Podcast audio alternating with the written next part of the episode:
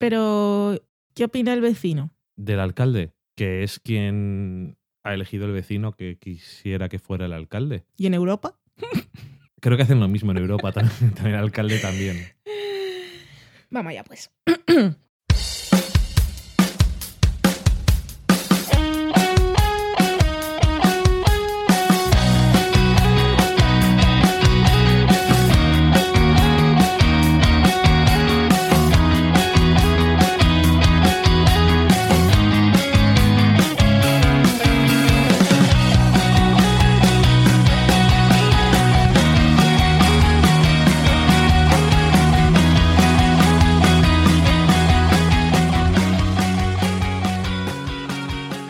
Hola a todos, bienvenidos a un nuevo programa del podcast del sofá a la cocina.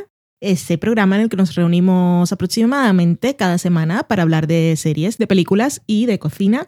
Yo soy Valen, estoy aquí como siempre con Dani. Hola Dani. Hola, ¿qué tal? Muy bien. ¿Y tú qué cuentas? Pues que bien, estamos aquí para grabar el último programa de la temporada, ¿no? Y el último programa del año 2015. De Para la los que vengan del futuro. De la temporada, no, del año, eso. Sí.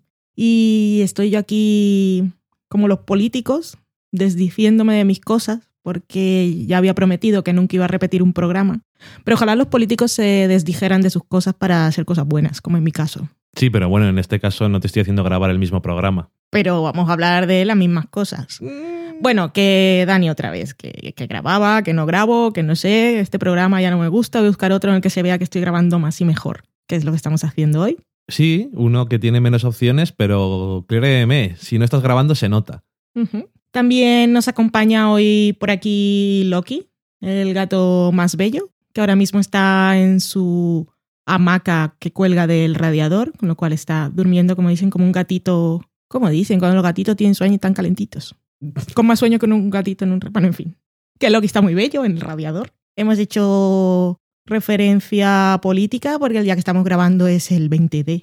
Estamos en elecciones ¿El 20 de qué? el 20, el 20 de diciembre de 2015. Y estamos en elecciones en España y estamos ahí entre la ilusión y la esperanza y, y la idea de que igual nada cambia. Pero bueno, tenemos ganas aún. Cuando estamos grabando todavía no se han cerrado las urnas, así que ya veremos.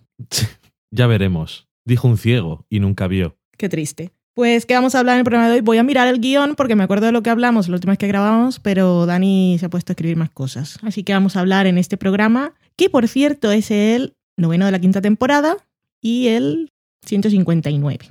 Presenta Valen, dice aquí que soy yo. Hola. Hola, ¿qué tal? En la semana en serie vamos a hablar de Making a Murderer, que es nueva serie documental de Netflix de 10 episodios. Hablaremos también de la segunda temporada de Fargo, sin spoilers. Hablaremos del final de You're the Worst, con spoilers. Hablaremos de The Leftovers. Hablaremos, ya está, de series. ¿Y Ah, transparent? Transparent. Es que como no, no pone espacio entre las cosas, pues no las veo. Pues hablaremos de Transparent, primero sin spoilers y luego con spoilers, la segunda temporada. En la cata de pelis traemos una que se llama Spring, que es de 2014. Dani ha puesto otra aquí, pero no la vamos a comentar porque ya has añadido una cosa en el guion, no vas a añadir otra más. Vale. En la cocina eh, comentaremos vuestros últimos experimentos culinarios con el libro del sofá a la cocina y en la sobremesa pues leeremos lo que nos habéis dicho, os comentaremos qué tal nos fue en la presentación del libro en Barcelona y os desearemos felices fiestas y todas esas cosas. Ok. Vamos a empezar entonces con la semana en serie.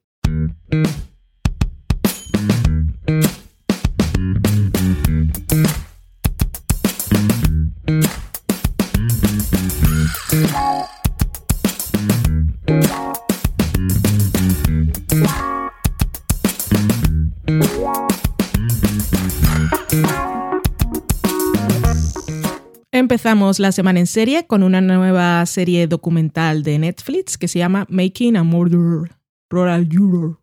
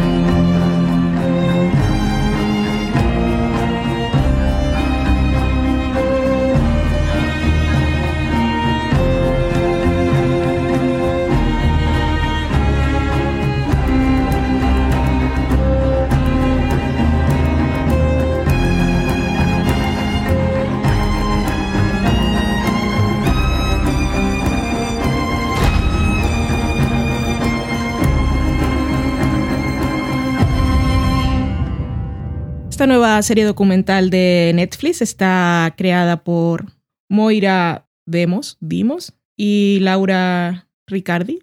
Estoy diciendo los nombres como si no supiera que eran ellas, lo que no sé es pronunciarlos. Que leí ayer un artículo bastante en diagonal en, en un. Es que no recuerdo si era en Entertainment Weekly. Bueno, da igual. Y os lo voy a contar, como lo leí en diagonal y no soy muy fiable, como los políticos.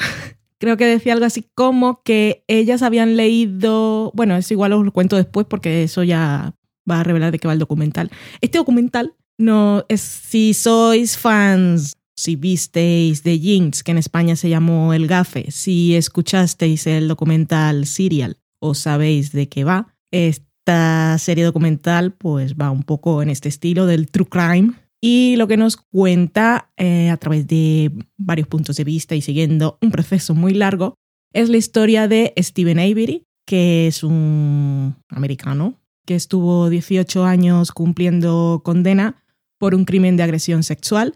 18 años después eh, salió exonerado porque unas pruebas de ADN demostraron que él no fue el culpable y él eh, entabló una demanda contra el sistema judicial por daños y perjuicios. Le habían robado 18 años de su vida y este se convirtió de alguna forma en el estandarte de la gente que pues ya reconocía que el sistema estaba corrupto, pero entonces, mientras estaba esta demanda en proceso, ocurrió un crimen del cual él se convirtió en el principal sospechoso. Ese es el punto de partida.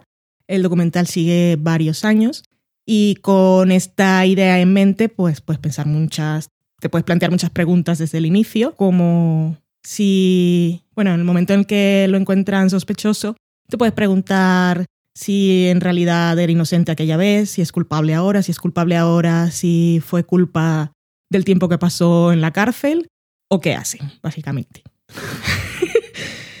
y nosotros os hablamos precisamente cuando vimos The Jinx, creo, del documental de Starcase. Fue para esa época, ¿no? Sí. ¿Lo vimos por eso? Sí, lo vimos. Creo que lo o vimos por Serial. después de Fue, por, Serial. fue por Serial, sí. Después de Serial vimos The Staircase, sí. que también es una serie documental que en este caso en Estados Unidos se emitió en Sundance y eran, en aquel caso eran ocho episodios creo, y era algo parecido con, porque esto va de juicios si os interesa, pues vemos cómo, cómo avanzan los temas. Y el documental está muy bien. Tiene una narrativa clara, lo cual no está mal, yo lo agradezco. Es un documental de esos en el que los creadores y los que entrevistan no figuran nunca, que es una cosa que yo siempre agradeceré en la vida. Y los protagonistas, pues son los protagonistas de la historia. La cámara está allí para mostrarnos lo que está ocurriendo. Sí. Y es muy interesante y da mucho miedo. Y no da miedo por lo horrible del crimen, que lo es, según lo que cuentan, suponemos que no queda muy claro, sino esa cosa de que una vez caes en las garras del sistema judicial pueden pasar muchas cosas. Y lo de la duda razonable no existe. Es que da un miedo, me siento tan desamparada en el universo.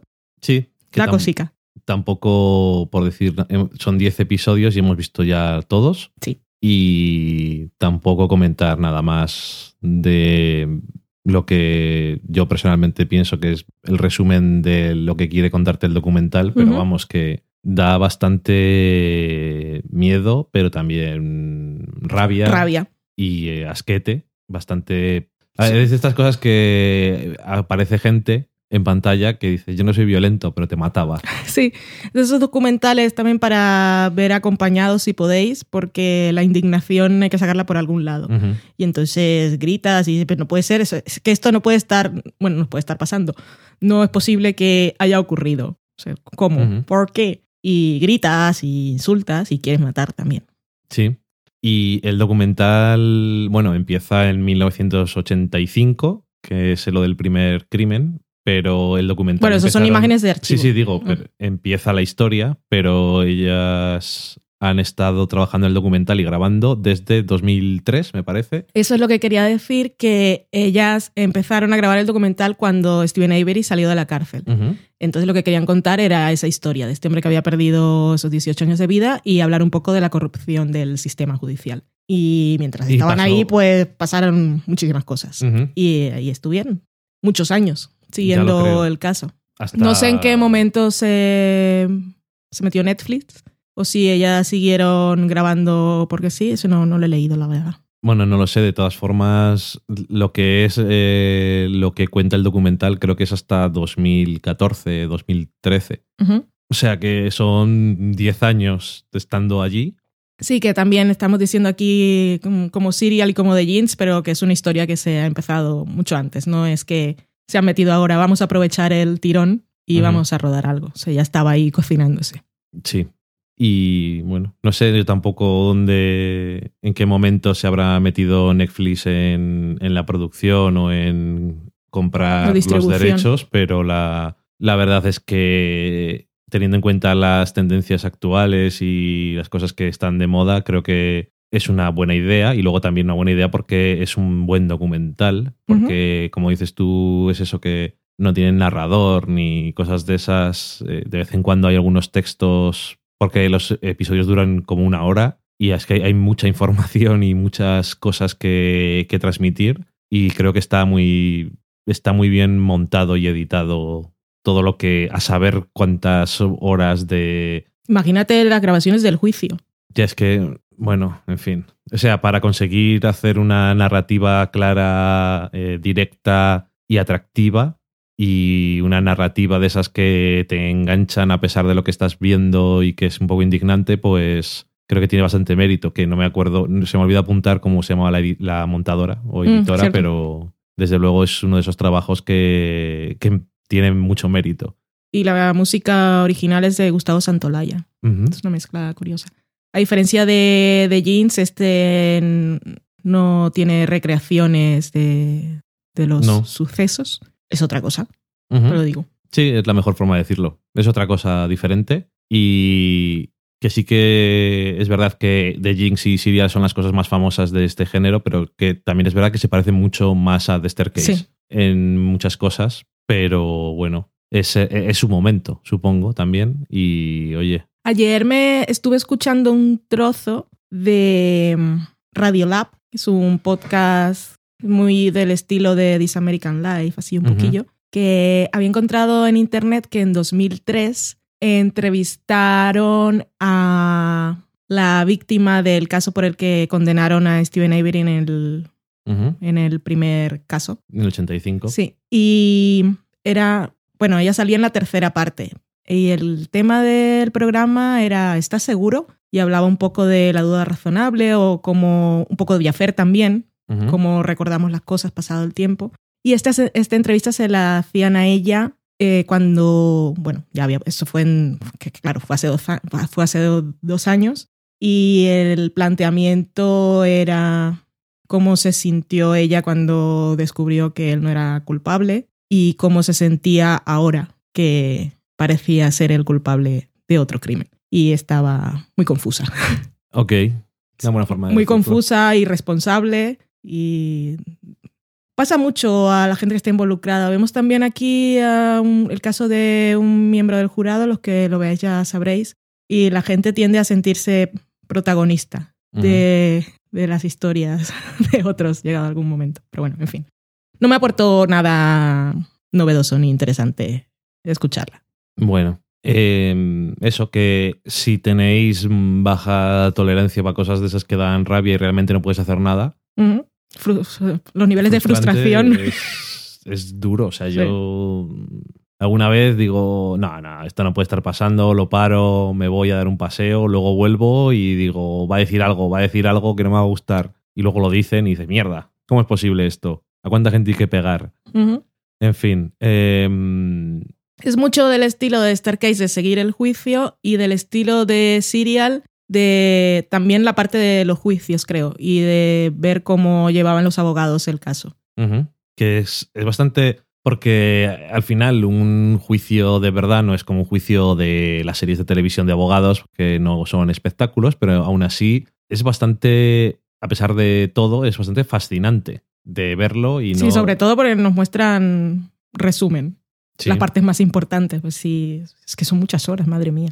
Bueno, hay una vez que dicen, bueno, después de tres horas y media de poner no sé qué, entonces, es que, ¿qué van a hacer? O sea, esos juicios, esas escenas en, en, en los juzgados podrían durar, ni lo sé. Es curioso también que pone, eh, creo que le suficiente énfasis en el tema de los periodistas.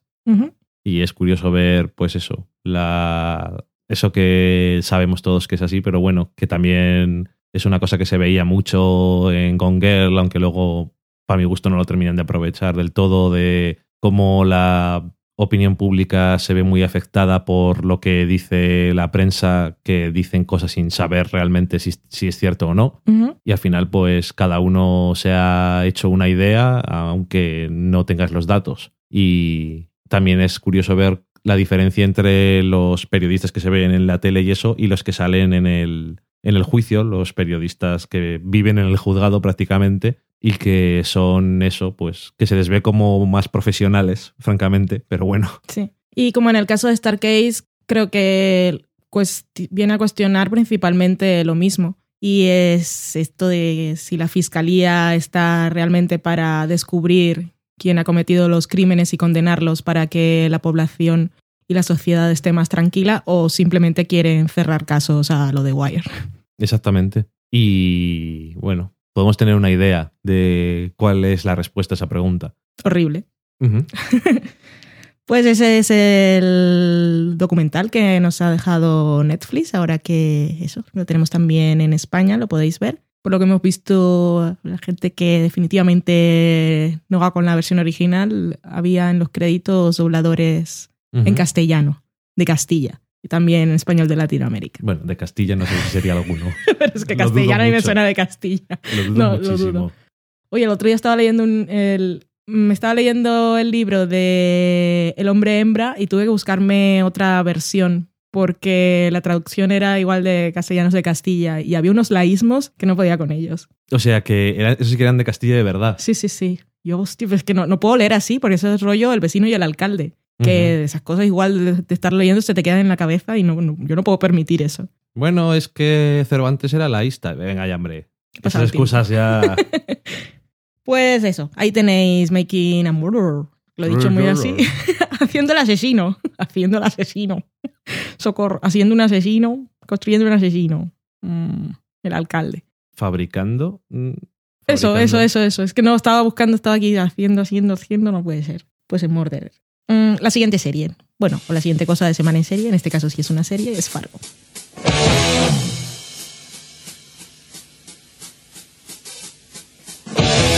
Generals gathered in their masses, just like witches at black masses. Evil minds that plot destruction, sorcerer of death's construction. In the fields of bodies burning war machine keeps turning. Death and hatred to mankind, poisoning their brainwashed minds.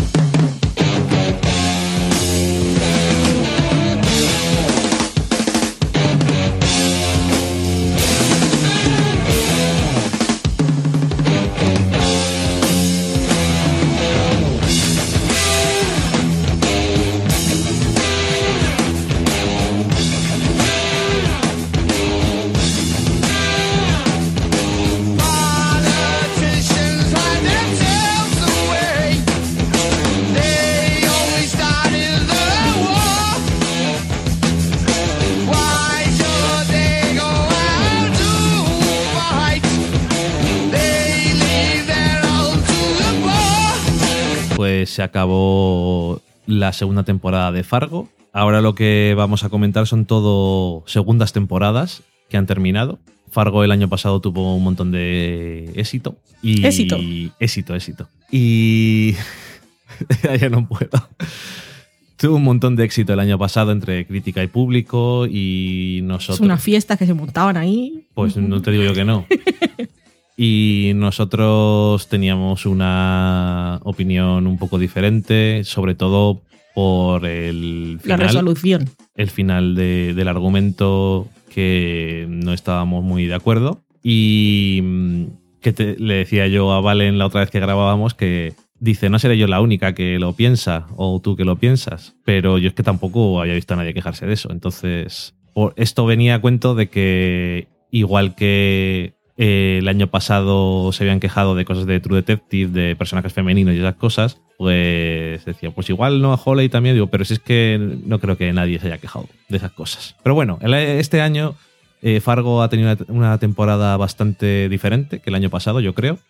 Para mí ha estado muy bien a nivel visual, que el año pasado también estaba muy bien, pero yo creo que este año mejor y además de una forma diferente, que a veces te podía parecer, sobre todo utilizando eh, plano, o sea, pantalla partida y diferentes cosas para diferentes momentos. Y, Es como muy setentero visto desde la modernidad. Sí. Y, y decías, bueno, pues vaya, esto es una cosa que es un poco artificiosa a lo mejor, pero la verdad es que luego lo han sacado muy buen partido. Yo creo que ha quedado muy bien a nivel narrativo en general. Y mm, también ha sido diferente en que al principio esta temporada la gente no está nada convencida. A mí me gustó más el año pasado, esto del principio vaya coñazo, o hay muchos personajes, está todo más descentrado No sabemos de qué va. no sabemos de qué va. Y yo creo que este año a mí la serie me ha gustado más que el año pasado o me ha parecido mejor porque me parece que tenía más cosas que contar y tenía alguna idea. Es que el año pasado me pareció que no tenía nada que contar porque tenía una historia de un personaje que hemos visto mil veces y una historia de otro personaje que terminaba de una forma que no nos gustaba nada a nosotros. Y un conflicto, o el bien y el mal, Sí, reduccionista. que este año también recupera un poco la esencia esa de los héroes y los villanos y esas cosas, pero yo creo que aparte de una historia muy estilo Fargo y un ambiente y una forma de hablar y unos diálogos y unos discursos muy monólogos, muy Fargo, pues tenía más cosas que comentar, sobre todo en plan de hablar de Estados Unidos en una época, después de la guerra de Vietnam, eh, con incertidumbres políticas, la Guerra Fría pisando los talones, una época muy más de incertidumbres psicotrópica con... En el primer episodio tenemos una especie de avistamiento de un objeto volador no identificado o, como me gusta decir a mí, ONI.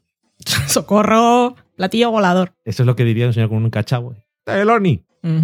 Y, mm, y no sé, me parecía que en ese aspecto tenía mm, también un montón de comentarios, yo que sé, pues de el movimiento y la apertura de conciencia de, la- de las mujeres como grupo y de ver que a lo mejor pues no tenían que hacer lo que llevaban haciendo por décadas y, y no sé, me ha parecido Pero más esto es del 79, que eso ya venía pasando hace años. pero esto estamos hablando también de un sitio que es la América profunda. Ok. No sé, que ahí realmente no es un lugar en el que hables de modernidad, precisamente. No, se iban a otros sitios a hablar de cosas modernas. Entonces, lo que me parece es eso, una forma curiosa de hacer retrato de una de un momento mental del- de, un país. Y aparte de eso, tenía algunos personajes que han estado interesantes y de y de una forma diferente que el año pasado. Ha tenido luego ahí al final del, sobre todo algunos guiños muy curiosos y que además no eran muy gratuitos a las cosas de la temporada pasada, que yo creo que quedan bastante curiosos. Y mm, no sé, me ha parecido que tenía más mérito este año que el año anterior.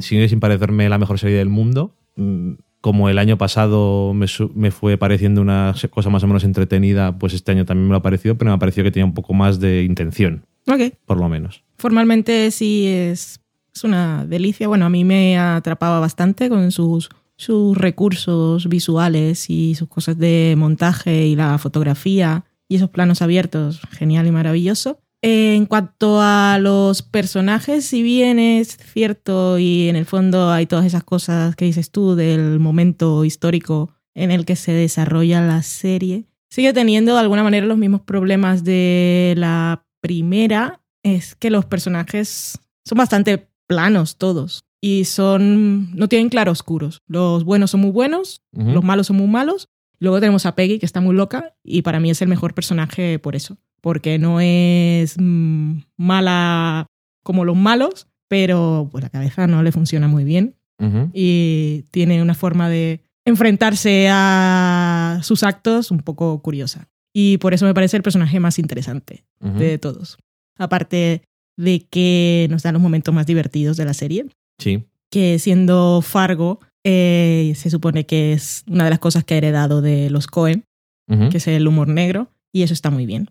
Luego, pues, el personaje de Betsy, que es la mujer de Lou, me decepcionó bastante, no su personaje, sino obviamente la mano que lo escribió, porque lo desdibujó totalmente a partir de antes de la mitad de la temporada y la convirtió en una mujer definida por su enfermedad, poquita cosa más. Pero eso les pasa un poco a todos, o sea, son, son lo que son, son bastante arquetipos y, ya lo fueron antes, o sea que no es una novedad y es lo que hay. Y ahora ya lo sabemos.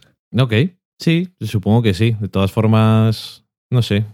Este año yo solo me ha parecido más, más interesante y yo sí que aprecio que haya, que en- entre comillas, es un- una temporada un poco arriesgada después del año anterior, que es muy fácil volver otra vez al, al mismo pozo. Eso lo dicen solo en, en inglés, ¿verdad? y, y volver a repetir cosas del año anterior para intentar volver a repetir el éxito. Y yo creo que lo han planteado de una forma interesante.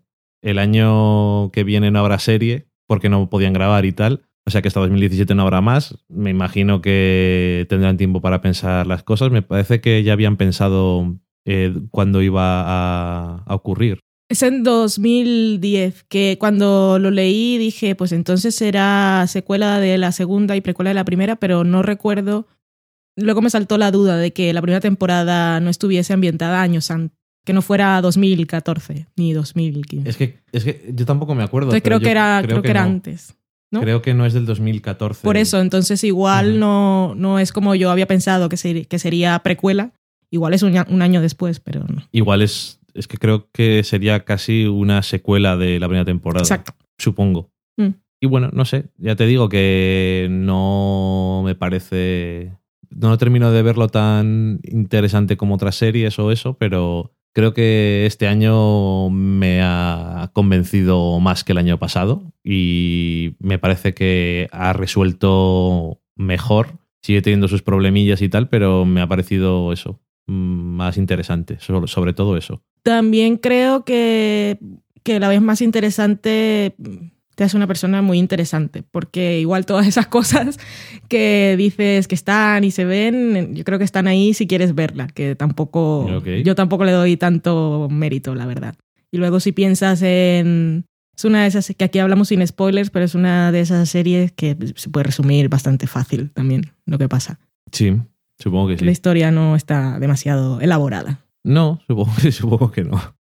Pero bueno, eso. Yo me imagino que la gente que le gustó este año le, le habrá gustado el año anterior. Es que no sé. A la gente que le haya gustado los dos años no sé cuál le gustará más. A la gente que le gustó el año pasado, que es la mayoría, que pensará al final de esta. Porque, como te decía antes, que sí que ha habido gente que lo ha dejado ahí un poco colgada o no terminada de encajarle en la serie, ¿no?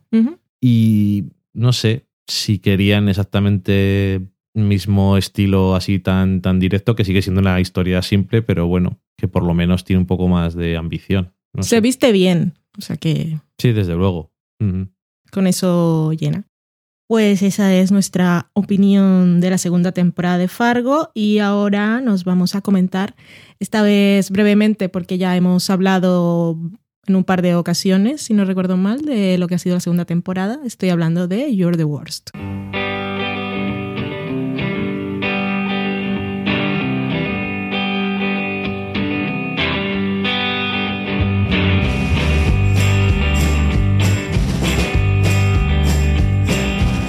I'm gonna leave you anyway. I'm gonna leave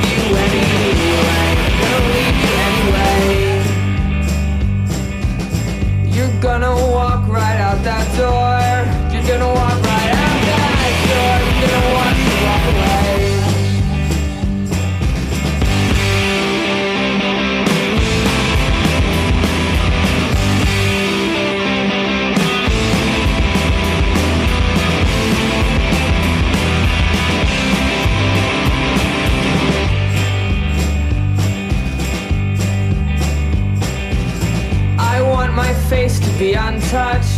I want my face to be untouched. I don't want nobody more. I want to sleep and dream alone. I want to sleep and dream alone. I want to fade to the dawn. Carve it all up. Segunda temporada de You're the Worst. Ya nos han anunciado renovación para una tercera temporada, motivo por el cual estamos plenamente complacidos. Ujú. Yo la verdad lo celebré mucho con un GIF durante cinco minutos en Twitter, luego seguí mi vida, pero estaba realmente muy contenta porque la serie me gusta mucho y le he cogido muchísimo cariño a sus personajes. Ujú. Y vamos a comentarla, como os dijimos, solo un poquitín y vamos a hacerlo con spoilers.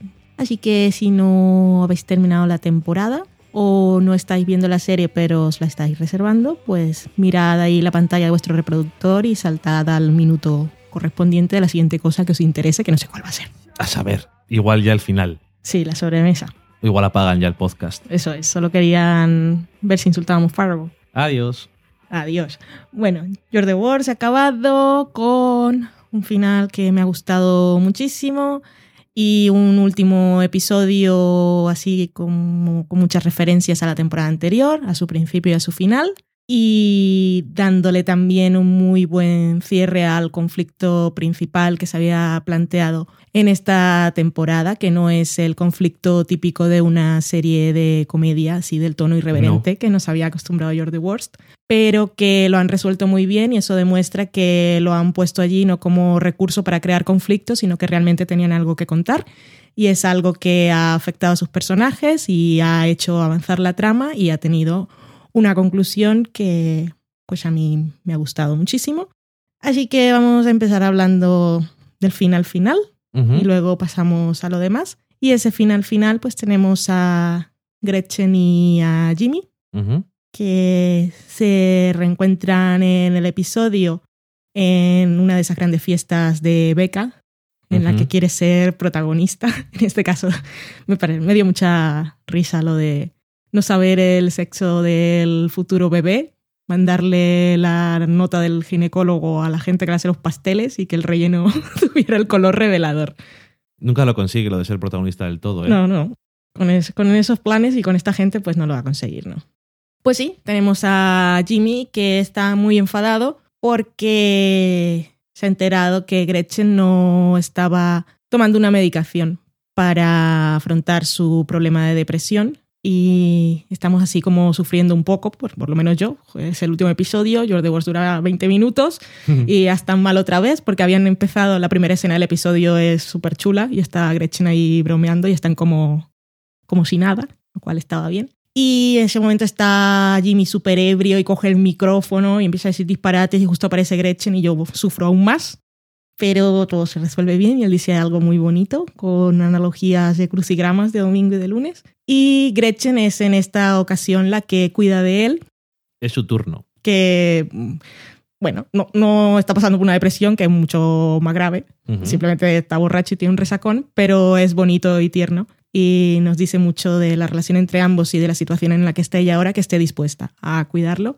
Y tiene en ese momento súper romántico, que visto desde fuera igual no lo es, que es un hombre borracho con la, la boca llena de patatas, que puede en cualquier momento vomitar. Pero en ese caso es bonito, ella se acuesta a su lado y se come una patata de su pecho. Y esto lo dije en la grabación anterior, pero vuelvo a acordarme de Vanessa. O sea, no, es que me lo había acordado, en la- pero me he acordado de ella otra vez, que supongo que le gustaría estar en ese lugar, comer patatas del pecho del actor o de Vanessa.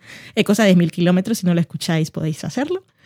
Y luego tenemos esa, Se lo has vendido bien a la gente. esa escena súper bonita con ellos dos ahí, como al final del primer episodio de la serie, en la, en la terracita, Escaleras. en las escaleras, de- bueno, en la, la casita del pobre Jimmy. Y hay dos cosas ahí. Uno, otro momento de sufrir, cuando ella le dice, me dijiste algo muy oscuro, y yo digo, socorro, pero luego le dice, I love you too, y qué bonitos son. Pero luego eso tan chulo cuando ella le dice es que antes no tomaba la medicación porque sabía que en algún momento se me iba a pasar, pero ahora sé que mi vida no solo me afecta a mí y lo incluye a él en su relación y vuelvo a emocionarme una vez más. Y no sé, súper bonito, Ahí tan bella. Se emociona. me emociono. Muy bien. Mm. Eso es que te ha gustado. Me ha gustado mucho. Y bueno, yo tampoco te puedo añadir mucho a lo que has dicho. La verdad es que me ha gustado mucho la trama de este año y me ha parecido muy bien usado y cómo han terminado. Estoy viendo. ¡Déjame! Y, y nada, que ha habido más personajes y hay más personajes y bueno, pues tienes ahí a, a Gretchen y a Jimmy, pero bueno, también tienes a, a Edgar, que este año tenía una trama en la que Bueno, tenía trama propia, que ya era un, Sí. un aquel. intentaba mm, ser su propia persona y poder interactuar bien socialmente y le ha costado. Incluso a eso tienes el episodio en el que intenta actuar como los demás que están en la fiesta y... ¿Pero por qué haces eso? Es que me lo dijo Jimmy. No le hagas caso a Jimmy, hombre, por favor. O cuando dice, pero ¿por qué que no habíamos roto ni nada? Si solamente estábamos discutiendo, que no sabe realmente. Tiene sus problemas por la guerra y esas cosas. Y bueno, Hemos la- encontrado una mujer que, que sabe las cosas de la vida. sí, y Una que- buena compañera de vida para él, que está está un poco afectado. Y pues ella, pues bastante madura emocionalmente. Sí, y que además mm, estaba un poco sufriendo en silencio con sus estupendos compañeros de la compañía esta de Improp y, y bueno, pues también con Edgar encuentra a alguien que es completamente diferente que ese, voy a decir, estereotipo o modelo más habitual para ella de hombre. Y eso también es algo bueno para ella. O sea que se hacen bien el uno al otro y eso siempre está bien. Y luego también está Lindsay, que tenido un año un poco confuso porque ha empezado rechazando por completo que le hubiera dejado Paul y intentando recuperarlo y estando celosa y estando después estando perdida, no sabiendo hacer un poco como metáfora de que no sabía dar la luz de su casa cuando se la quitaban y tal, bueno, no sabía estar ella sola. Y volver a casa caminando. Ajá. Y al final parecía que había madurado y que había conseguido llegar a algo, pero incluso lo había expresado que no es, realmente no estaba bien en la relación y se daba cuenta, pero ha vuelto a recaer otra vez en lo mismo y bueno, por lo menos esta vez la Pues sin buscarlo ella en esta ocasión. Sí, pero, pero vuelve a, a ceder a, a ello, porque le podía haber dicho a Paul que se fuera a la mierda. Es un mierdas. Es un mierda total. Y al, y- pero al final ya cuando está en el Sidecar se la ve con la cara esa de madre mía que he hecho, consciente de que se ha vuelto a equivocar otra vez, por lo menos esta vez lo sabe.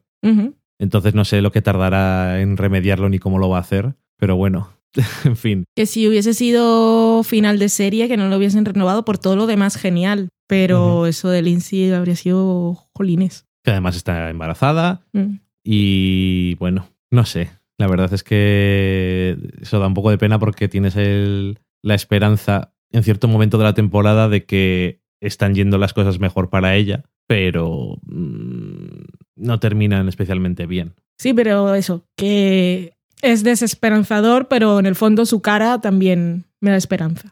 Pero porque, o sea, te da esperanza que sea consciente. Exactamente. Que, que no esté engañada. Eh, sí, que Mm. sepa, estoy aquí de copiloto otra vez y no es mi vida. Bueno, si puede hacer algo para, para arreglarlo. Estoy de copiloto con, con este mierdas en su motoneta de mierdas. Creo que se ha dado cuenta de eso. Que lo de que es un mierdas, Paul, lo decimos porque cómo se porta con su Sí. novia y no sé, es que es todo un poco. la- por, por todo. Bueno, Mm. no sé. Sí, sobre todo por eso, porque ya lo pasado con Lindsay casi parecía ella la mala. Mm. Pero eso mierdas. Voy hablando de mierdas. Cuando se acabe de hacer, ya no estamos grabando el programa. Madre mía, Noah. ¿Qué mierdas eres? Or- Es una Ay, va, si hacemos el programa de lo mejor del año, podemos entregar el premio al mejor mierdas de la temporada. El mejor mierdas, no, al más mierdas, claro. mejor mierda. o puedes hacerla. El título puede ser Mejor representación De un mierdas mierdas en la ficción. ficción. Ujú. Yo creo que estás exagerando, que es un gran hombre y mejor persona. Eh, Ay, madre mía, qué frases que tiene. eh, es que, madre, oh. Hace un par de episodios que suelta. Bueno, ya no me acuerdo cómo es. La guionista sabe que es un mierdas y nos lo está dejando muy claro. A toda la gente que dudaba que era un mierdas, No es muy parcial, ¿no? La verdad es que. En fin. Es que da, da bastante penica. No da pena. un poco de asco es lo que da. eso es. Supongo. Lo decía en ese sentido. No da más asco no porque es el de- actor. Entonces Dominic West dices, hostia, no, no te odio. Puedo, puedo separar al actor del personaje, que en otro caso lo odiaría para siempre Creo que porque es- me cuesta mucho. Creo que es una buena idea tener a Dominic West que Sí, tiene. Haciendo de mierdas. Sí, porque o bien le conoces por The Wire en televisión, eh, ha salido en, en otras cosas, pero en eso es, yo supongo que sigue siendo el papel más famoso. Y no. O sea, tiene, la, pin- tiene una pinta de una persona en la que puedes confiar y. Sí, sí, sí. En este caso, si hubiese sido Un desconocido, hombre. sería mierdas total. Soy un buen hombre, o a lo mejor, en vez de ser un buen hombre. Bueno, bueno, ya hablaremos, aunque sea Madre un poquitín mía. en algún momento. Se corona de mierda. Y Pacey, qué maravilla. Cómo se le nota cuando está de bajona, todo Batman. Y cuando está contento, le brillan los ojos, me brillan a mí. Qué cosa más bonita. Hombre, la verdad es que eh, durante casi toda la temporada. se- ¿Por qué estamos hablando de Affair? No sé de qué hablábamos. Ah, George the Worst. Está hablando de George the Wars y sí. Estamos hablando de mierdas. Viene claro, a la, colación. gente, la gente que no haya terminado George the Wars no está oyendo nuestras perlas. Pero no hemos dicho ningún spoiler. Estamos diciendo que es un mierdas. No, no, digo, digo que la gente que haya dejado de escuchar por You Are the Worst. se- Pues se pierde en el momento mierdas. Pues si viesen George the Wars, ¿por qué no ven George the Wars? No es bueno, mi problema. el de George the Worst tenemos algo más que decir. Eh, no, que me ha gustado mucho. Estoy muy contenta que Sí, tengamos que otra temporada. ya hemos hablado de ello un poco Mm. más profundamente, o sea que está muy bien. Y de Affair, pues sí. Eh, eh, en el programa que no se grabó, se añadió una serie y esta vez se ha añadido otra. Pues natural, no podemos repetir programas. Sí. Que por cierto, hemos estado viendo en Netflix, recordamos, nosotros vemos la cuenta americana, el, pero ese programa lo pasan por aquí en algún canal de, de cable, ¿no? si me das más noticias. El de la cosa del cerebro, Ah, sí, lo ponen en National Geographic, sí. eso es. Brain Game. Y eso, que siempre que lo estamos viendo, lo frágil que es la memoria humana, nos acordamos de Diafer. Y los entendemos Sí. mucho más. Sí. Y cómo te acuerdas de las cosas y todo eso. Y vamos, que al final el cerebro es una mierda. la visión periférica no existe. El cerebro es una mierda en la que no puedes confiar. Mm. Y bueno, sí es curioso eso. Que es un. que ya lo habíamos visto alguna vez en, en Movistar, eh, que está el canal, o en cualquier. o en el que lo pongan, creo que es en ese porque es original suyo. Y, y es un programa que es bastante entretenido y bastante curioso. Sobre todo interactivo, porque te invita a jugar. Sí. Y a quedarte como. Pay "What- attention". What? Socorro. What? en fin. Pues eso, George Wars muy bien. De hacer. a mí me sigue gustando. Si yo. No, pero esta temporada a mí me ha gustado mucho más que, Más que la primera. Sí. Pues la primera tuvo así sus bajones, fue un poco en caída. Bueno, a ver cómo, te- a ver cómo termina, pero a mí me está pareciendo mucho más interesante. Aparte, lo de. eh, lo de que sean diferentes versiones y todo eso, yo creo que ya ha pasado mejor vida. Además, en los últimos episodios ya han pasado de ello por completo, porque hay un episodio, por ejemplo, en el que ni siquiera hay versiones de nadie. Mm. Entonces, asumimos que eso es la realidad, Ajá. Asumimos. A saber. Y Y luego, luego, tenemos episodio que ya que tenemos ahí al creador, bueno, al que adaptó In Treatment la versión americana. A los dos, que los dos trabajaban ahí. Sí.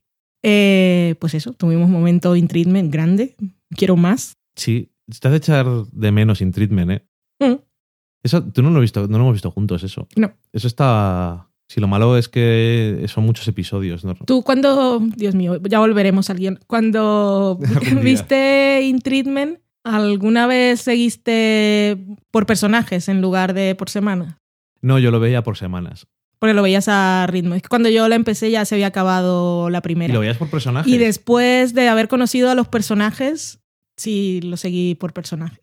Es que a mí no... yo- Y luego, pues, mm, descubrí que no era la mejor manera tampoco porque a Paul también le iban pasando cosas. Es- yo no lo veía así porque cuando me di cuenta de que tenía su sesión también con su psiquiatra y que en su vida pasaban cosas diferentes, pues... Pero es que, viendo- claro, por lo menos yo me obsesioné tanto con el personaje de Mia Wasikowska que tuve que verla ya primero.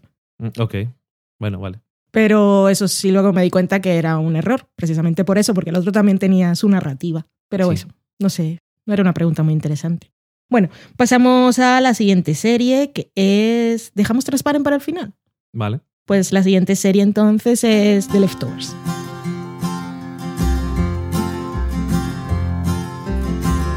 Everybody is wondering what and where they all came from. Everybody is worrying about where they're gonna go when the whole thing's done. But no one knows for certain, and so it's all the same to me. Think just let the mystery be.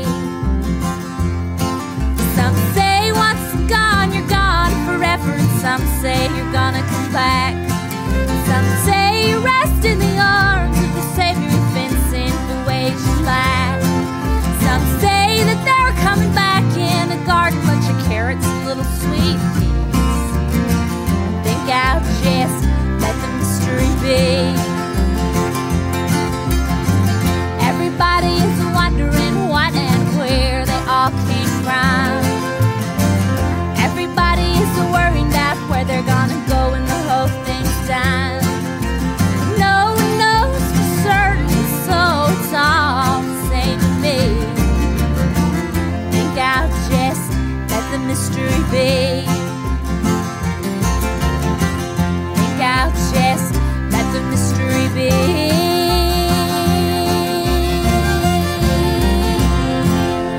De Leftovers, en el programa anterior no teníamos el guion, pero es que quería decir algo porque no va a estar en el programa que hagamos de lo mejor de nuestro año.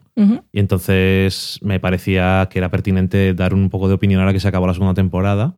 Y bueno, que ha tenido un año que, si el año pasado tuvo cosas interesantes que gustaron mucho a críticos y al público, sobre todo la gente se centraba en los mejores episodios, y este año yo creo que la han catapultado a esto es lo mejor del año o está entre las cosas mejores del año seguro. Ha sido una temporada redonda, ha sido un salto de calidad, muchísimo más interesante, muchísimo más de todo que el año pasado. Eh, creo que probablemente ha sido mejor temporada que la anterior hasta cierto punto.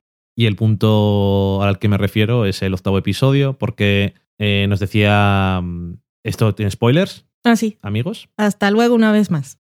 Nos decía Daniel Roca. No me negaréis por lo menos la Osadía. osadía de The Leftovers. Y entonces yo le dije, justamente es eso lo que te voy a negar, pero no hablemos de ello, porque ya hablaremos de ello.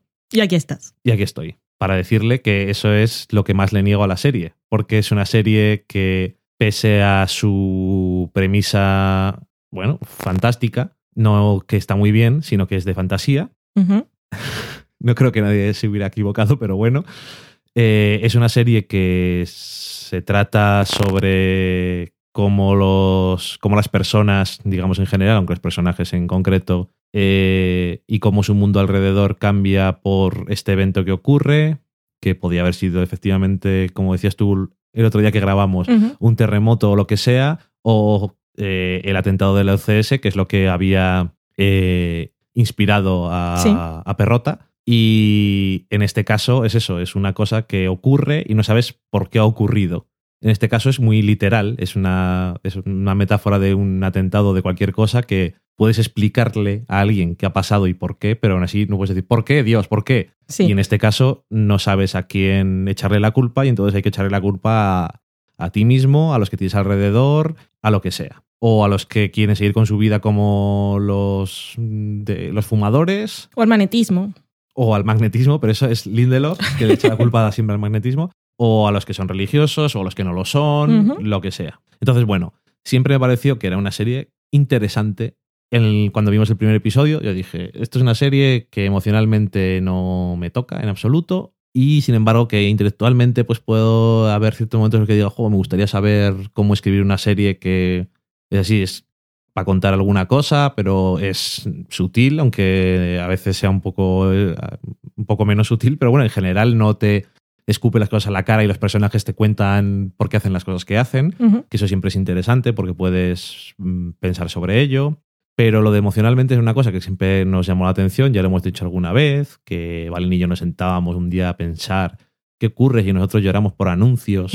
Por qué no lloramos con The Leftovers, o no llorar, pero emocionar y decir, ay, que no se muera este o lo que sea, nos da exactamente igual, que se mueran todos. Tampoco me deja pensando después No, del, del Pero, episodio. y a mí tampoco me deja pensando, pero me deja pensando que me gustaría tener la capacidad intelectual para eh, hacer ciertas cosas o para poder expresar mediante ficción ciertas cosas. Es el tema que es que no sé explicarlo bien. Lo has explicado bien.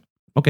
Y entonces eh, llegó el, ocho- el episodio 8, que podemos referirnos, se llama Asesino a sueldo internacional, El del hotel que es el del hotel, o el de la bañera.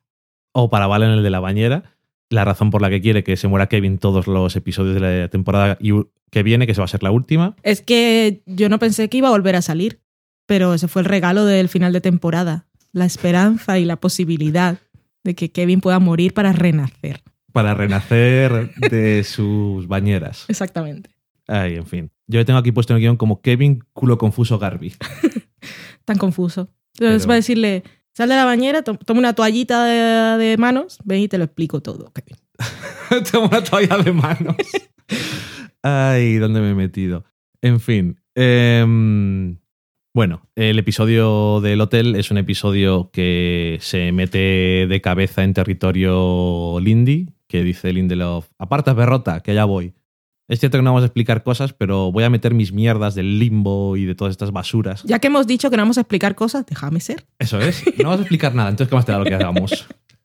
Y entonces va eh, full sobrenatural, a tope, y dices, bueno, no era más interesante que estuviera como una puta cabra. Sí. Eh, en vez de que no tengan consecuencias las cosas. No era más interesante que la mujer del cura no se hubiera despertado en ningún momento, se lo hubiera imaginado él porque se le había ido la pinza y la hubiera violado. Qué más oscuro suena. y más horrible. Es, es más oscuro y más horrible. Y quiero decir, no. Ya sabes que no somos fans de utilizar eso como un elemento narrativo, pero quiero decir que era más interesante a nivel de personaje y, no sé, más osado.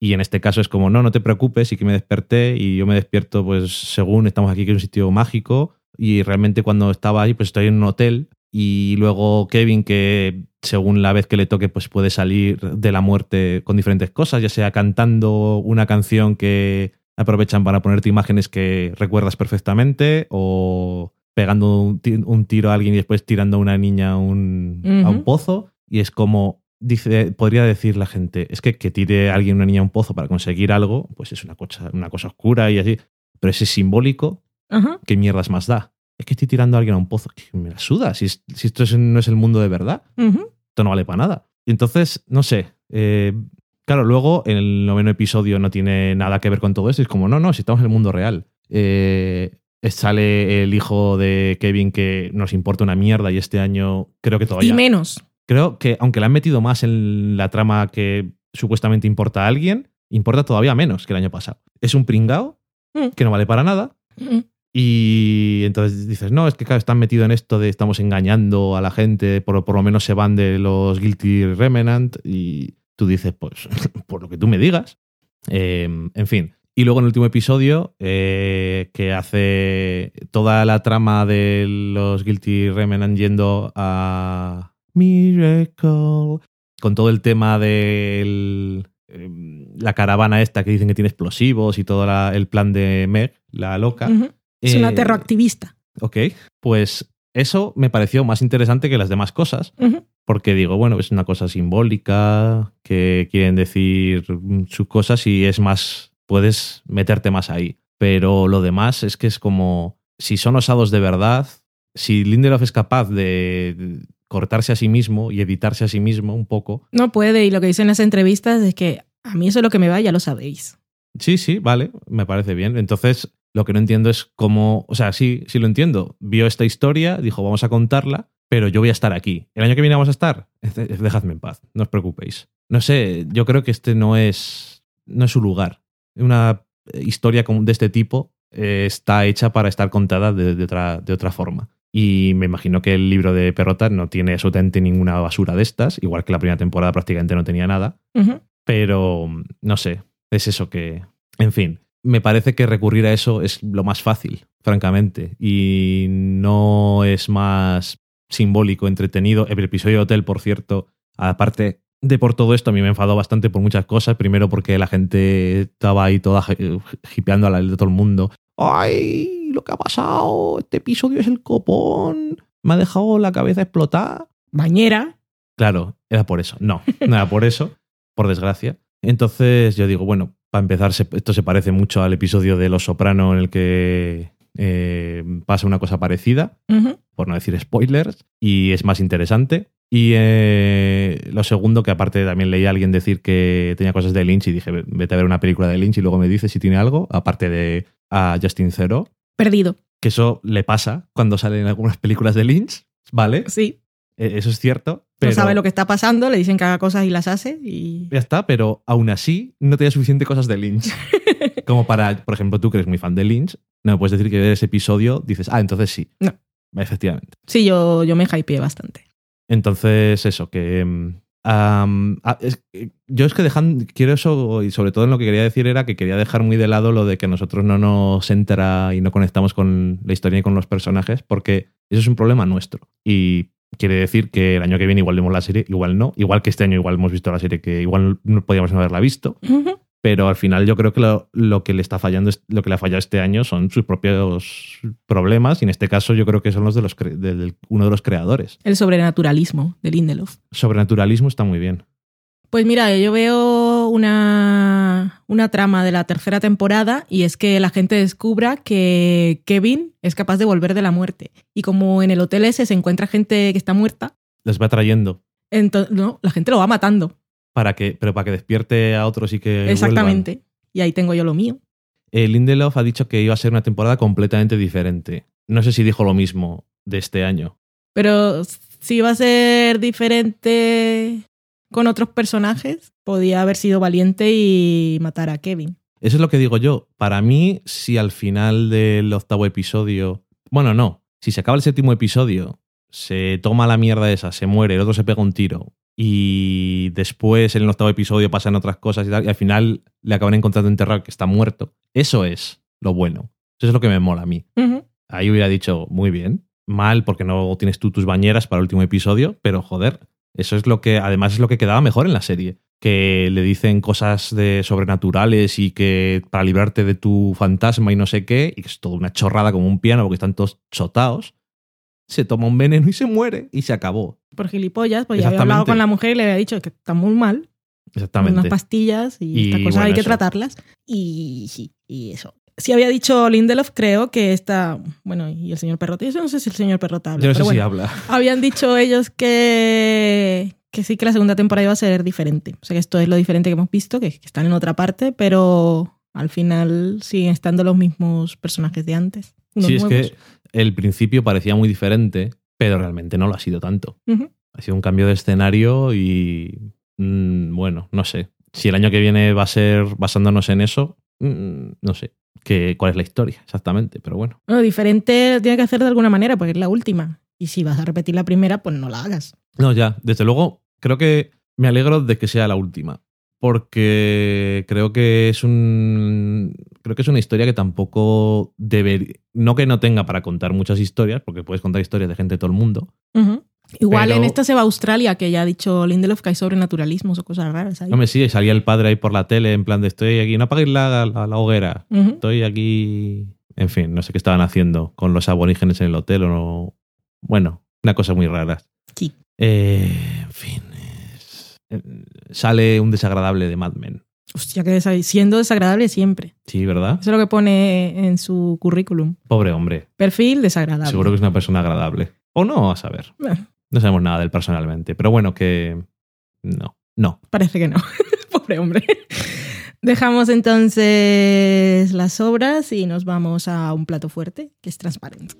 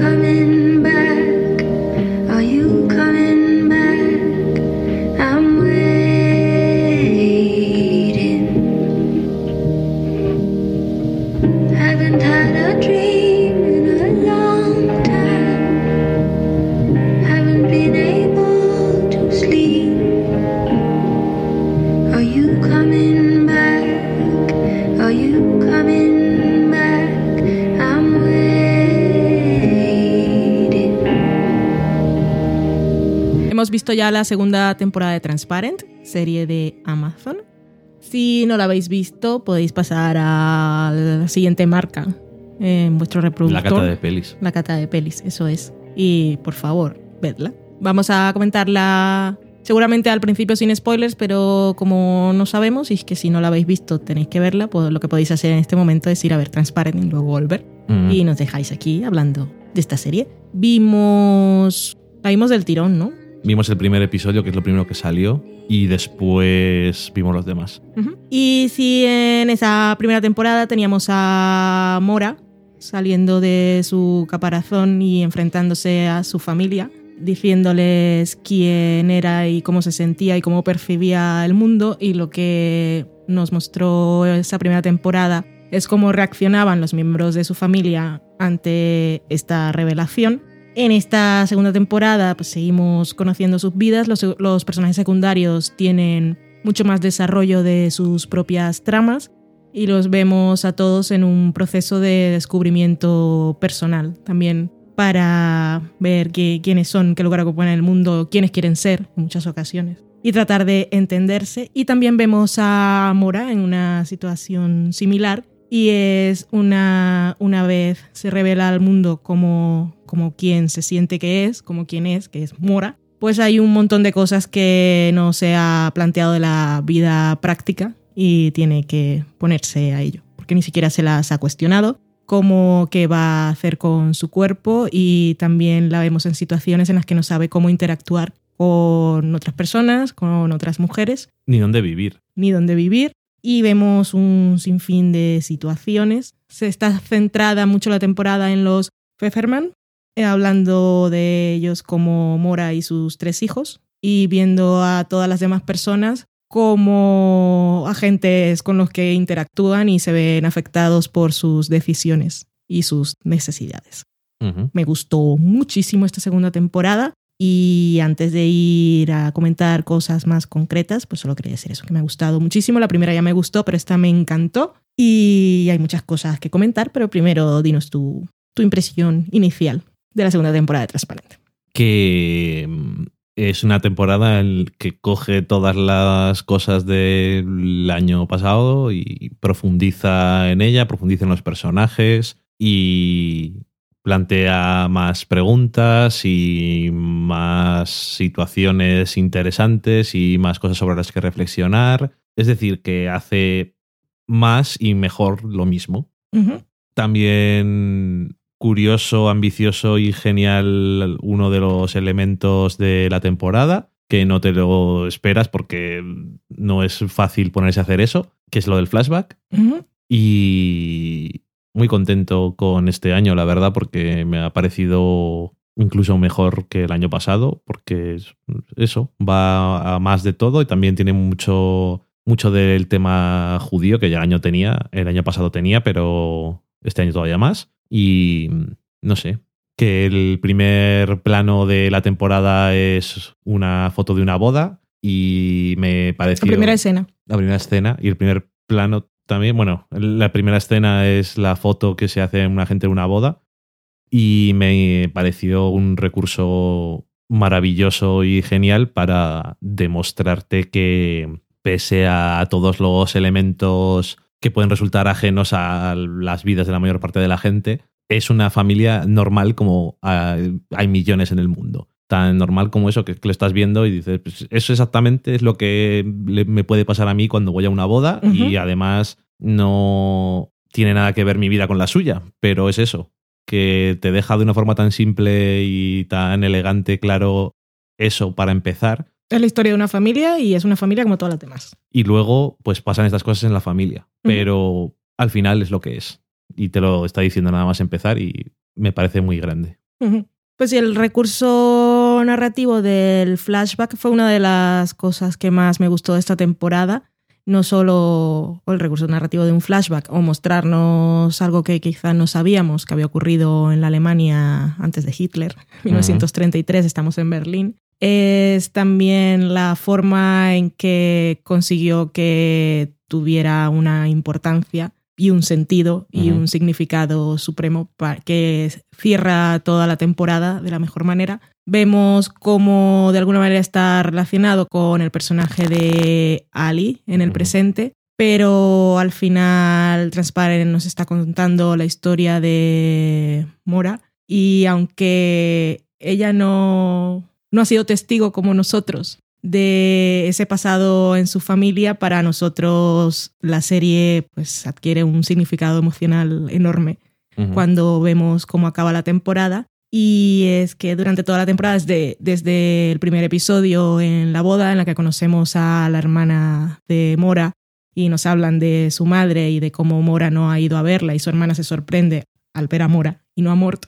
Y el miedo que tiene Mora de enfrentarse a su madre, aunque su madre pues ya no habla ni parece reconocer a la gente. El miedo que tiene de ir a verla y nosotros mientras tanto estamos viendo que seguramente la persona que mejor puede entenderla en el mundo universal es su propia madre, que vivió esa experiencia con su hermana, con Jitel, y hace tantos años. Y es bonito verlas ahí al final, a esas cuatro mujeres mirando el mar, pero es súper triste Sí. saber que, por lo menos has- hasta este momento que hemos visto la serie, Mora no ha podido hablar con su madre. que es eso de mm, un poco mm, irónico, cruel que tiene ahí. Y aparte de todas formas que yo creo que es muy educativo el conocer toda esa parte de la historia que cuando lo estás viendo, si no lo conoces, te parece que puede ser una, Ficción.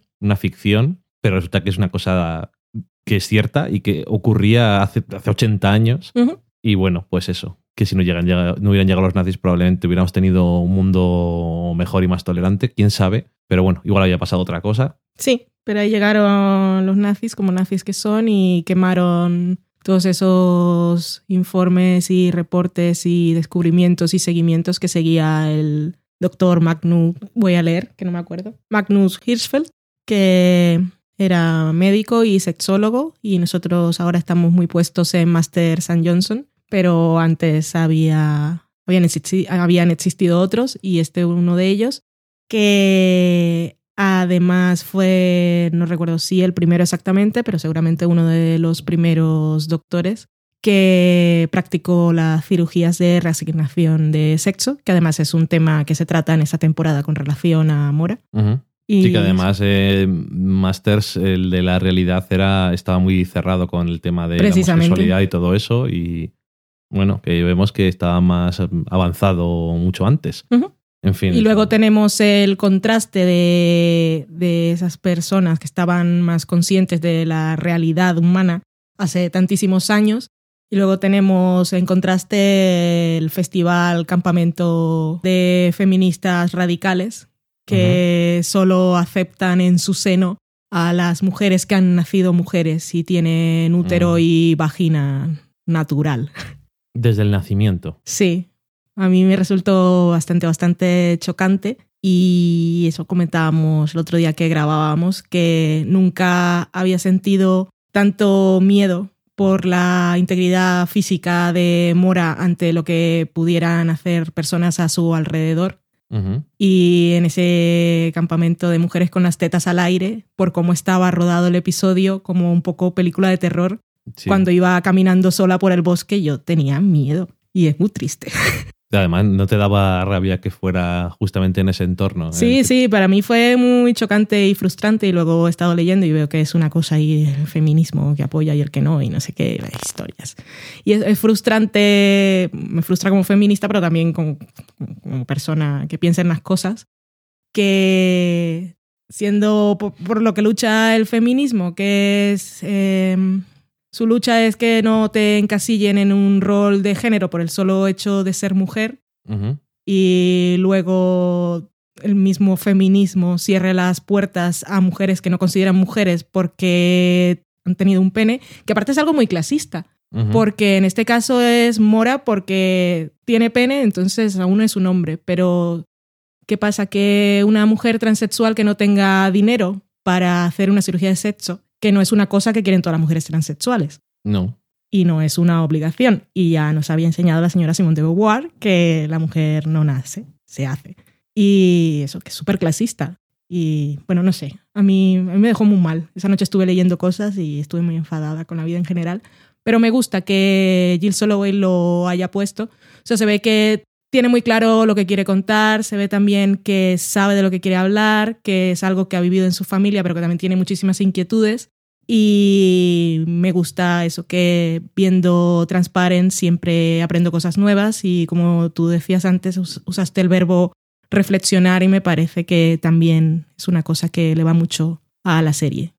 Sí, sí, sin duda. Si es que si ya el año pasado me pareció que tenía un gran valor como elemento de educación sobre cuestiones de género, cuestiones de, de sexo y, Y de aprender a usar el lenguaje sí, de forma correcta. que eso, que vamos muy por detrás en la sociedad.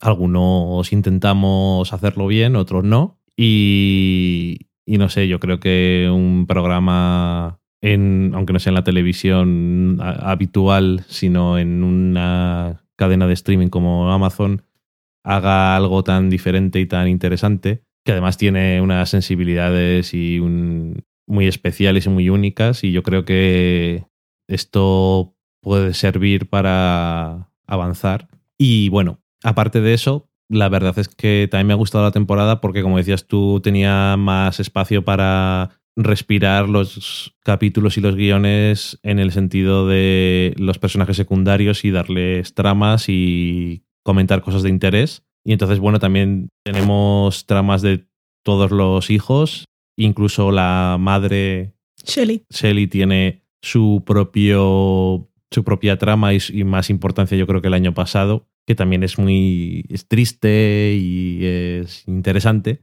y bueno por ejemplo eh, Ali el año pasado era un personaje que creo que estaba muy bien retratado en el sentido de que no sabía qué quería hacer con su vida en ningún sentido y estaba muy perdida y este año se ha centrado más o ha encontrado qué es lo que es en muchos sentidos y me ha resultado más agradable seguirla y más interesante. El personaje de Ali es uno de los más complejos a nivel de género, porque creo que se puede. que representa muy bien lo del género fluido. Porque la vemos a veces en lo que es el género, mm, como decía bueno, Judith Butler, performativo, que es lo que. Bueno, si te vas a poner académica, ponte académica de verdad. que eh, Judith Butler dice que el género, aparte de ser una construcción social, también es una representación y que cuando ves a alguien por la calle, pues desde la ventana de lejos puedes decir si es un hombre o una mujer por la forma en la que camina o por la forma en la que va vestido, el corte de pelo que lleva. Y en el personaje de Ali lo vemos muchas veces porque a veces va vestida de forma un poco más masculina, pero también la vemos a veces con vestidos. Y, y su relación con Sid, que aparte tiene un nombre que puede ser un poco masculino, es un poco raro. Eh, bueno, ella es lesbiana ahora, pero antes no lo era, también puede ser bisexual, pero el personaje de Ali es bastante fluido en ese sentido.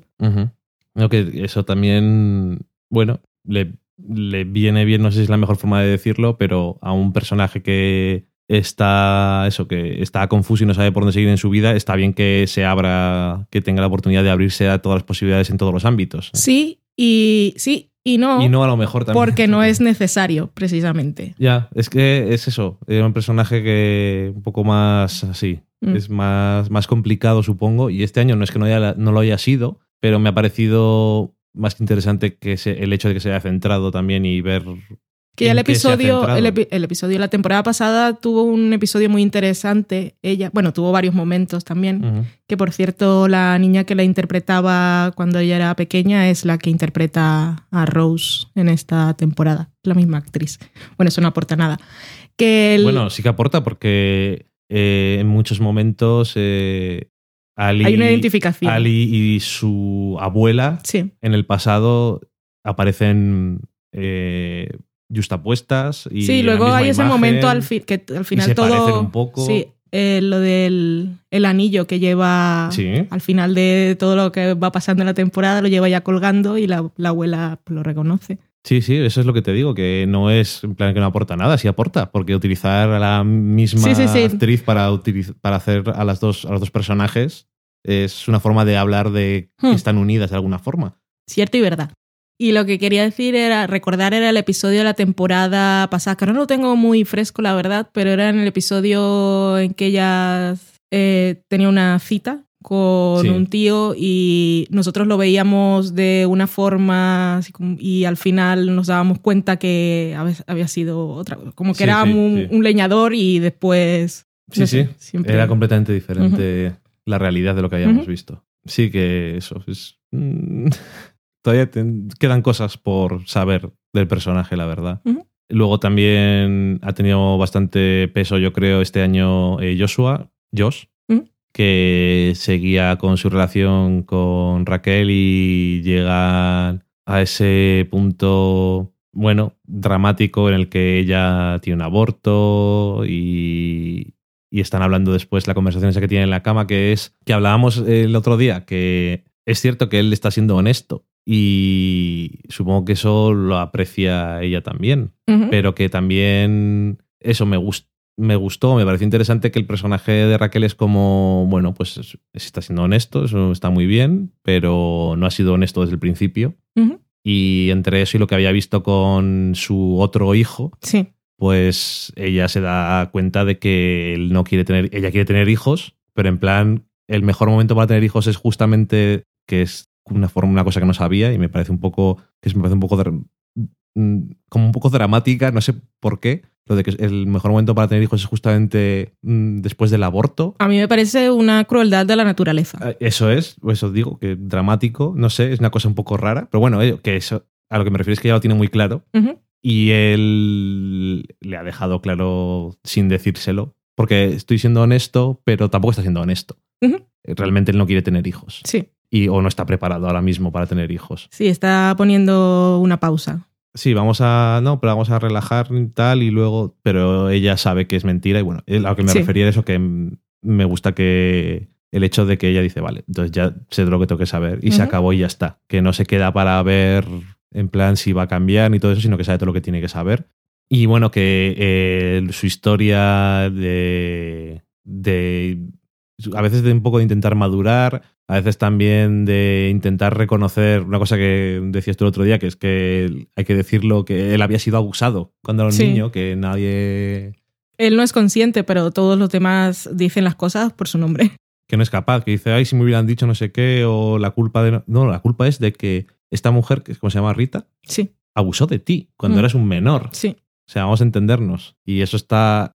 Y él no lo ve así. Mm, mm. Entonces, eso, que tampoco le falta mucho afrontar ciertas cosas y incluso lo que se ve al final, que es una escena que está muy bien y un momento que además me pareció... Es que no soy, eh, no sé si soy capaz de explicarlo bien, pero bueno, el momento que tiene con el que es ahora novio de su madre, en el que le dice que tiene que velar la muerte de su padre y que me pareció una, un elemento en la historia que me dejó completamente loco. Sí, es una de esas cosas que no piensas porque pensamos igual que Josh. Sí, Y es.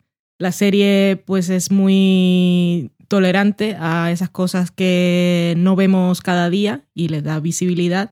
y es muy respetuosa con el lenguaje, pero también nos está diciendo todo el tiempo que hay muchísimas etiquetas y etiquetas, eh, no digo que les ponemos a las personas y las encasillamos ahí, sino, eh, bueno, aparte de etiquetas de conducta políticamente correcta y etiquetas de nombres. O sea, es un mundo muy complejo.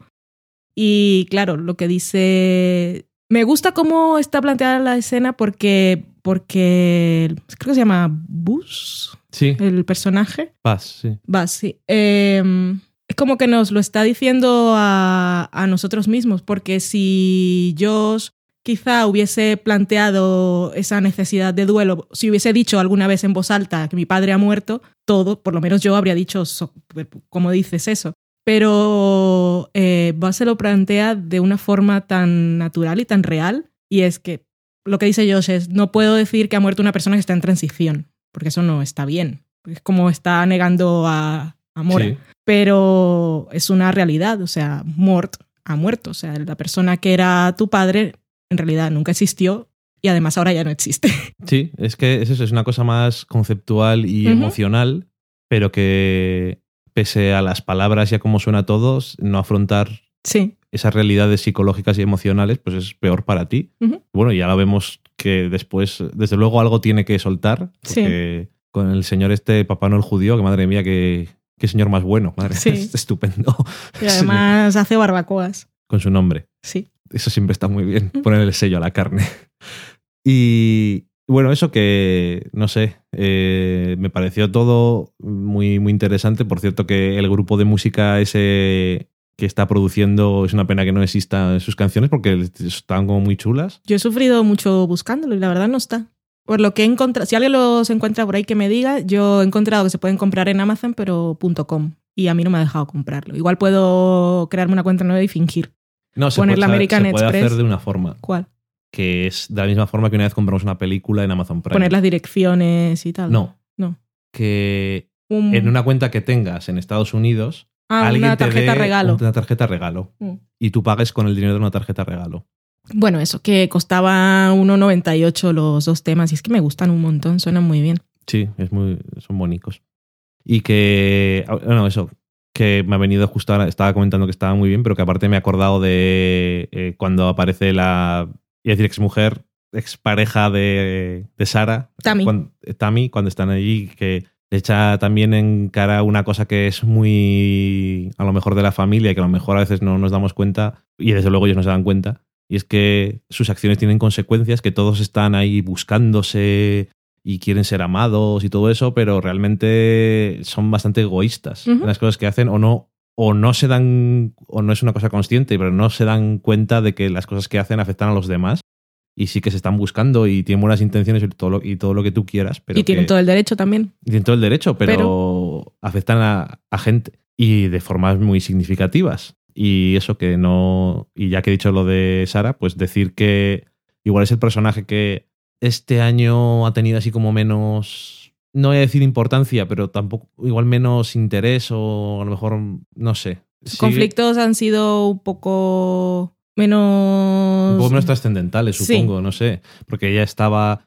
Empieza la temporada con ella y que se va a casar, pero dice que no se quiere casar. Que qué ha hecho. Y entonces cuando aparece eh, Raquel dice: Bueno, no manda los papeles, realmente no te has casado. Eso, que entendernos". sepáis que fue comentario en una cena de Navidad, pues sacar la referencia, haciendo alusión a los matrimonios por la iglesia y los civiles, cuáles valían más y eso. Yo y lo dejo ahí. pues eso. Por matrimonios por rituales religiosos hasta que no tienen un sello legal, pues, Pues son muy espirituales, pero eso. Bueno. Y que luego está también súper perdida. Si se oye algún ruido, no sé qué cojones tienen los vecinos en nuestra cuenta, en nuestra costa, en nuestra contra. No lo cortes, por favor. la tercera ola vencida, madre mía. Y estoy bebiendo agua yo hoy, Sí, la que bebe vino soy yo, que tengo la boca seca. como un catete. Tengo la boca como un gatete. Bueno, que nuestros vecinos de mierda, Que no existen. que no viven, Que no existe. los vecinos fantasma, no viven allí y están el haciendo obras. Cada vez que hablamos de una serie que tiene alguna implicación feminista, es se verdad. dan golpes. Sí, ya nos esto lo es habían dicho. Nos lo habían dicho Nos por lo Twitter. dijo alguien, que a ver si lo encuentro luego quién Mm. era, pero que Buffy, Jessica Jones. Y aquí estamos con Transparent. Yo no quiero decir nada más. Es un fantasma machista. El fantasma machista. bueno, que eso, y está súper perdida y no sabe. Es que no sabe qué hacer. Eh, está celosa, está. no, no sé, de, de la nueva mujer de su marido, de su ex marido, Ujú. pero luego no. Y luego eso de. Encuentra que le gusta. No sé si se llama así, si está simplificado o está mal dicho. Que si alguien conoce este mundo, me lo puede decir que le gusta el sadomaso. Yo creo que igual es una. Pensé ahora. Una forma de representar algún sentimiento de culpa por su parte. Sí, no sé, pero bueno, parece que está muy contenta con el tema porque la vemos luego ahí al final cuando queda con la mujer esa vez en cuando. Hola, ¿qué tal? Pasas el móvil por aquí. Pero luego al final va a buscar a Raquel. Sí. Mm. Y ya y es- no es la primera vez en la temporada. Y yo os le había dicho que no, que vete a hablar con quien quieras si necesitas algo, pero no vas a hablar con ella. Pero bueno, va a hablar con ella porque ya había hablado en otro momento de la temporada. No sé, creo que puede ser lo que tú dices. No obstante, es que como luego la veo después del último encuentro que vemos, que como que está contenta. Entonces no sé si es que es le vale para castigarse de una forma muy explícita o lo que sea, o realmente es una cosa que le gusta, no tengo ni idea. Pero bueno, que eso ha sido el personaje un poco que nos... No, eso, O que no entendemos aún. no entendemos del todo. Ya la aún, comprenderemos mejor. O ella tampoco. O, o la sensación que me queda al final es que ha tenido menos tiempo también en la temporada. Pero bueno, que Transparent eh, es una gran serie. Es una serie especial. Es una serie importante. Y es la. Hay más series y lo que tú me digas, pero yo. Es la razón de ser de Amazon. Prime Instant Video. Socorro. Y es también una serie muy tierna y una serie que te hace pensar y una serie muy emotiva y emocionante. Nos quedaban un par de cositas de comentar de Mora, creo. Una es em, en relación también a todo aquello del feminismo radical y exclusivo y discriminatorio. Se plantea también un- otro tema durante la temporada y es el del privilegio del hombre blanco heterosexual. Ah, sí, cierto. Y eh, en ese caso, pues la que es ahora ha decidido Ali, que será su mentora y no su amante, que prefiere aprender de ella, había sido víctima de la discriminación de género por parte de Mora cuando era Mort. Ujú. Es un tema complejo y bastante interesante. Pero también me hace pensar una cosa un poquito más allá y es el valor también si tenemos, si aceptamos que ese privilegio del hombre blanco heterosexual existe, el- la importancia que tiene que Mora sea una mujer transexual y haya decidido renunciar a ese privilegio. Porque, por ejemplo, la escena aquella en la que está con la de Lost, la Penny, Sí. Penny, que no me acordaba la otra vez que grabamos, que es la primera vez que intenta así como entablar alguna relación con alguien, un poco de filtreo, no sabemos, y obtiene ese rechazo que no sabe muy bien si es porque la mujer debe estar ocupada o que decíamos también, o porque no le interesan las mujeres o porque simplemente no le apetece en el momento y ella se queda un poco así. El, si Mora no fuera Mora y fuera amor de verdad, es lo que tenemos los hombres cuando tienen, y lo vemos en el cine todo el tiempo, los hombres pueden envejecer todo lo que quieran y siempre pueden tener una relación con una mujer más joven. Lo dice la ficción y lo dice la realidad cuando ves la gente por la calle. Y en el caso de Mora va a ser muchísimo más difícil, o puede ser muchísimo más difícil, porque ahora es una mujer transexual. Ok. He pensado en eso. Lo que me hace pensar eso y algunas otras escenas que tiene es que realmente lo que decías al principio, que no sabe todavía cómo moverse por el mundo y se toma cosas a mal que no tiene que tomarse y reacciona exageradamente a cosas, tanto eso como cuando el novio de Davina. de Davina le va a decir unas cosas y le dice, puedes hacer algo mejor. Y dice, ¿pero qué mierdas dices? Sí, es algo que también me gusta que ha hecho la serie porque si bien Mora es la protagonista y también tendemos a estar de su parte y apoyar su, su lucha y su deseo de ser quien es, no nos la muestra siempre como una persona, mm, un ángel caído del cielo. No, no. O sea, es una persona como cualquier otra y comete los errores y ella misma puede cometer los mismos errores de las cosas de las que es víctima por la sociedad, que eso es bastante interesante. Sí, la verdad es que sí. Y bueno, y ya que estamos con todo esto de su- sus relaciones interpersonales, no hemos comentado el personaje de Angelica Houston, Sí. que la conocen en aquel campamento feminista y que, y que luego nos muestran la que yo creo, por lo menos en pantalla, y seguramente es la primera relación sexual que tiene Mora.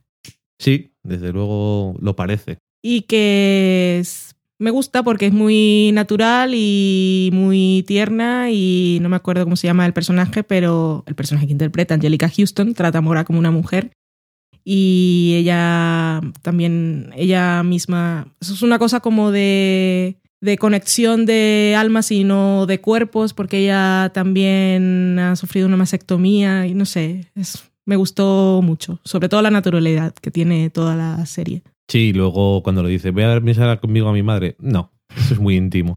Sí. Y que, diciendo eso, que por cierto, que lo dije el otro día, pero lo quiero volver a decir, que nunca he visto una serie que tenga tal variedad de relaciones sexuales entre personajes tan variados, en situaciones tan diferentes, que significan cosas tan distintas Y de forma tan natural.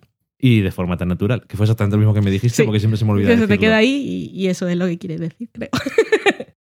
Sí, eso que vienen porque están, pero que no sé, que, que son cosas que, que otras veces no, no, no aparecen y que, por, por ejemplo, hay una escena, la escena que tienen, eh, se me ha vuelto a olvidar el nombre de la madre, cuando está, Shelley. cuando está Shelly en la bañera, Ujú.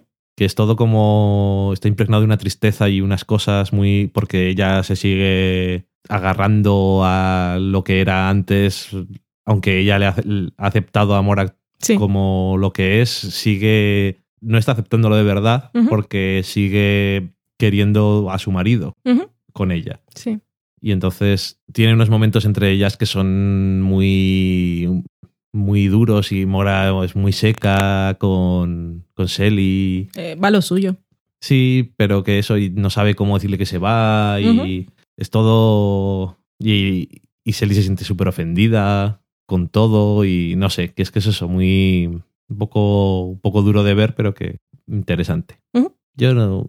Podemos comentar más cosas desde Transparent, muy probablemente, pero yo creo que más o menos hemos cubierto todas las cosas, ¿no? Creo que sí. Creo que, creo que hemos tocado más o menos todos los personajes. y Hay una cosa que, no, que dijiste el otro día, que esta vez no lo has dicho, es que Jill Soloway te gusta más como director este año. Sí, sí, sí, es verdad. La noto, no sé si más segura, bueno, quiero decir que no lo estuviese la temporada pasada, pero desde luego la noto con más intención Ujú. detrás de la cámara. Y me ha gustado mucho. Y eso, que, como lo había dicho aquella vez, es las cosas que se graban y que no, que me había gustado sobre todo muchísimo la escena del primer encuentro romántico entre Alice y Sid, que me pareció muy tierno, muy sensual y muy romántico y rodado con, con mucho cariño, con mucha alma y, y sabiendo lo que se está haciendo. No sé, me gustó bastante. Ok. Pues eso, nos ha gustado muchísimo Transparent. Si habéis estado escuchando esto es porque sois de los nuestros y también la habéis visto, así que eso nos alegra. Dejamos la semana en serie y nos vamos a la cata de pelis.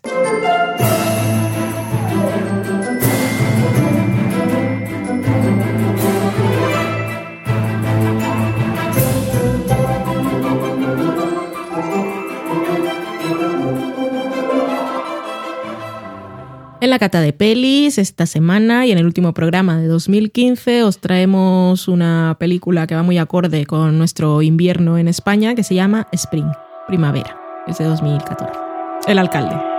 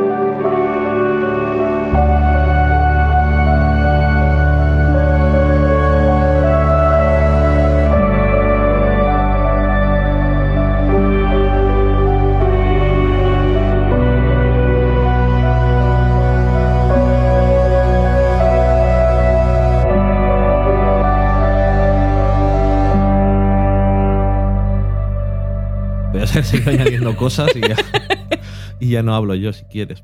Bueno, pues Spring, primavera 2014, que es una de esas películas que encuentras así ¿no? en una de esas listas del final de año de...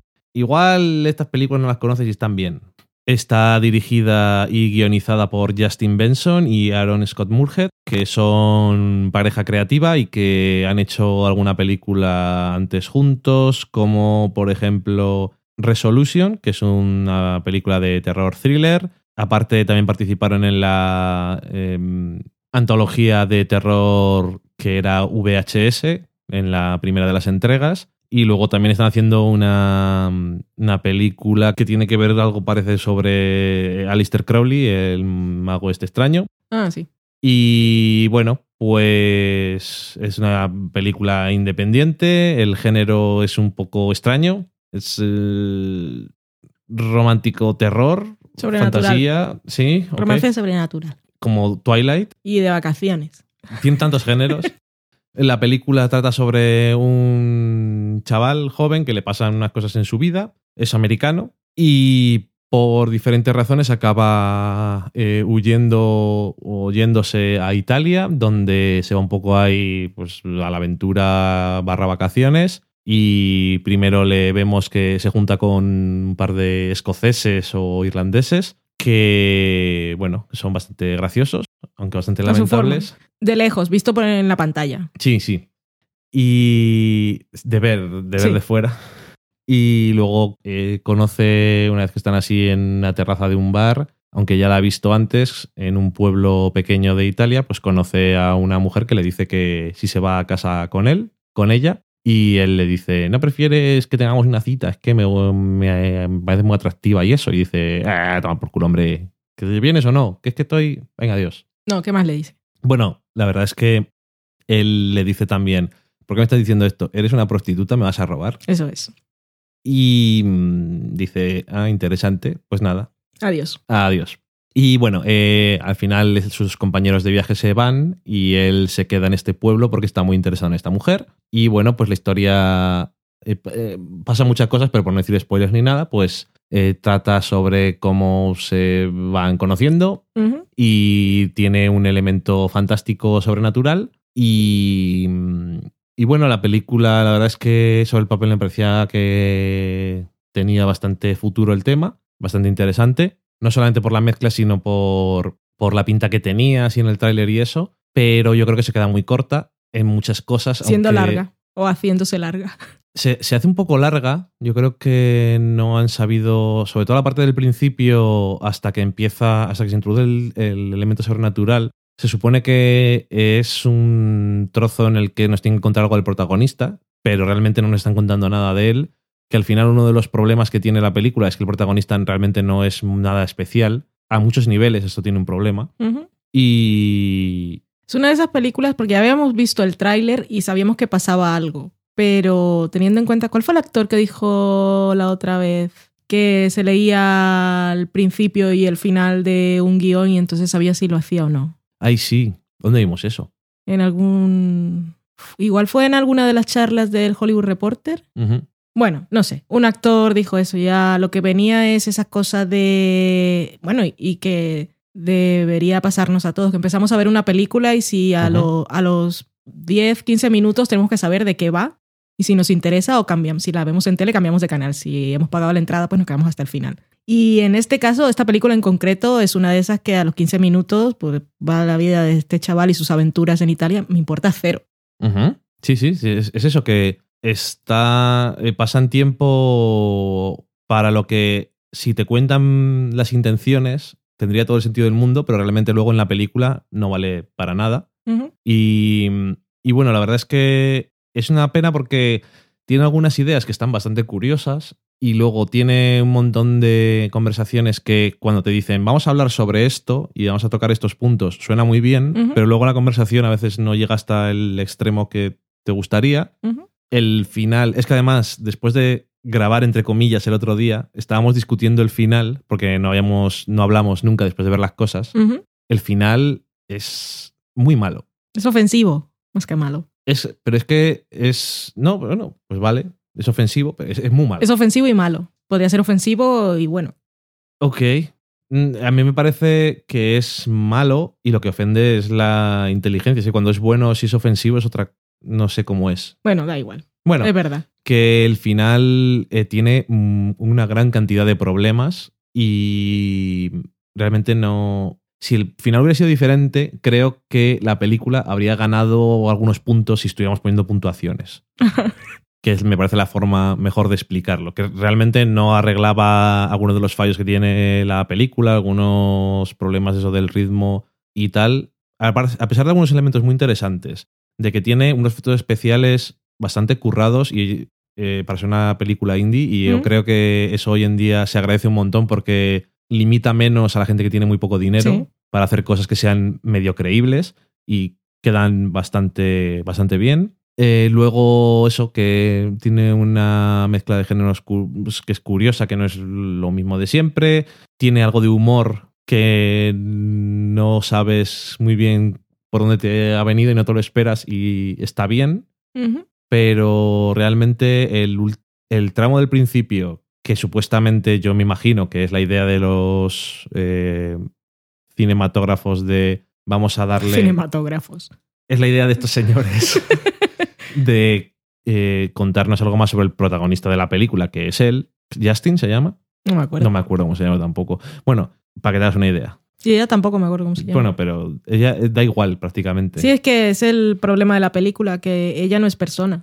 Vale, pero... creo- Es, es supuestamente el recurso que entra para dar el giro a toda la historia, pero su persona no importa para no importa en la película. Y como él no nos importa, es aún peor. Bueno, supongo que o sea, sí. la película, ella como persona no le importa. Importa lo que le pasa Y lo que puede decidir con relación al personaje. Y ya está. Bueno, eh, el primer tramo de la película es excesivamente largo para nada y el tramo al final es bastante horrendo. El último cuarto de hora tiene momentos literalmente que son un poco ofensivos a la inteligencia y que la verdad es que dejan peor a la película. Y a mí me da pena por eso, porque veo cosas aquí y allá que son interesantes. No siempre originales, pero a veces, bueno, eh, tiene algunos momentos ahí un poco de ciencia que dices, uh, eh, qué interesante tema. Loki, científico. Y, y eso, pero al final no cuaja nada y no solo no cuaja, sino que el final del todo es es bastante, bastante horrendo. Y joder. Creo que se notó que nos haya gustado el final porque cuando estábamos comentando el otro día fuera de micrófono, realmente sale- nos pusimos bastante indignados. Sí. Pero bueno, en fin, eso. Yo no la dejo de recomendar por una razón, porque como es una película así un poco diferente en algunas cosas, y a lo mejor sí que le interesa a la gente, y también reconozco que egoístamente me interesa qué, piensa, qué pensaría la gente viéndola. Y como no la conocerá casi nadie, pues a lo mejor, no sé. Eso. Sería una película que podían poner en Sitches, por cierto. Sí, igual la han puesto. Bueno, no lo sé. pero no recuerdo haber escuchado de ella, de la gente que sigo y hace podcast y comenta todo lo que ve. Pues ahí quedan mis recomendaciones, la misma. Si tenéis un rato y os queréis arriesgar a ver qué tal, sobre todo para que me cuenten luego, porque es que conforme ha pasado el tiempo me gusta muchísimo menos. O sea que Sí, Desde la última vez que grabé me gusta menos. Y a partir de mañana me voy a olvidar de ella. hasta que esperemos que alguien nos diga algo. Y entonces te digo qué peli era esa. Sí, entonces te, te recuerdo lo del final. Entonces me acuerdo. Y Ujú. estallo como un volcán. Sí. O exploto. No vamos a entrar ahora Me sale lava por la boca. en cosas volcánicas. Se acaba la cata de pelis y nos vamos a la cocina.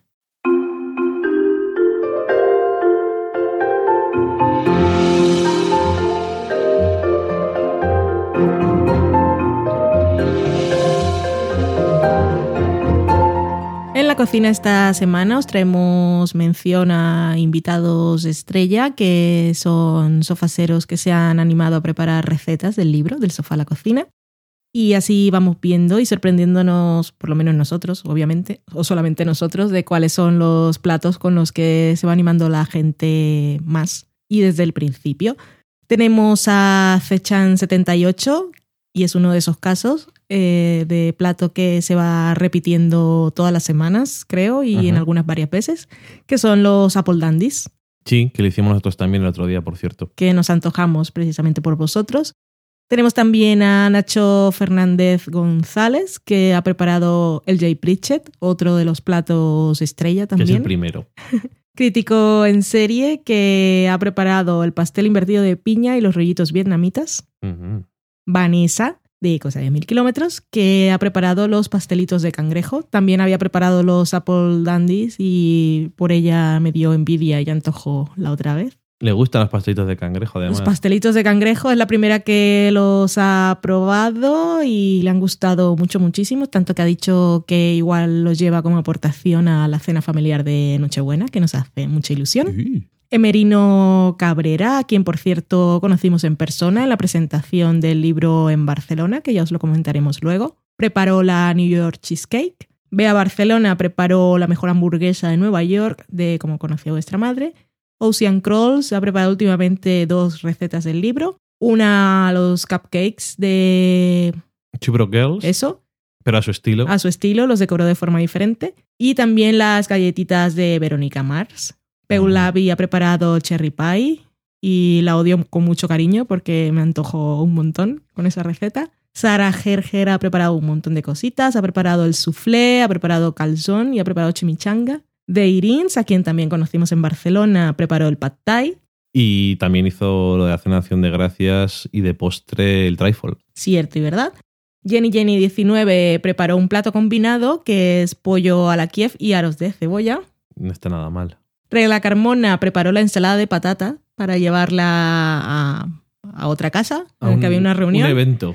Y por cierto nos preguntó si podía usar en el doce con lugar de fresco. Le dijimos que sí y nos dijo que había sido todo un éxito, que quería, estaba preparada para llevarse las sobras en un tupper.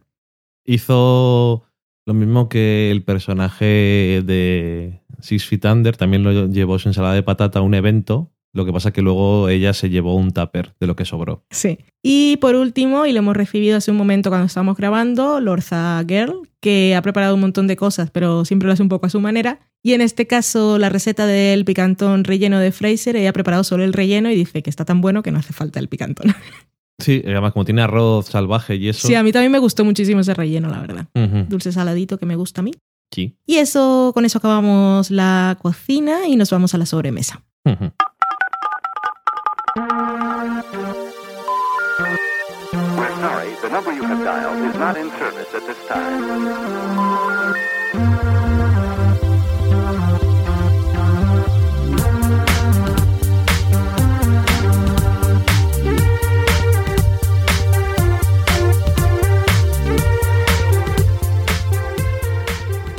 Antes de pasar a comentar todas vuestras valiosas y cariñosas aportaciones en nuestras redes sociales, vamos a comentar un poquito porque no, no solo porque hay que contarlo, sino porque nos hizo mucha ilusión y queremos compartirlo con los que no estuvisteis. La presentación del libro que realizamos hace unos días, ya no me acuerdo cuándo, en la librería Gigamesh de Barcelona. El día 9 de diciembre de 2015. Y hoy es 20, 20 de diciembre. Muy bien.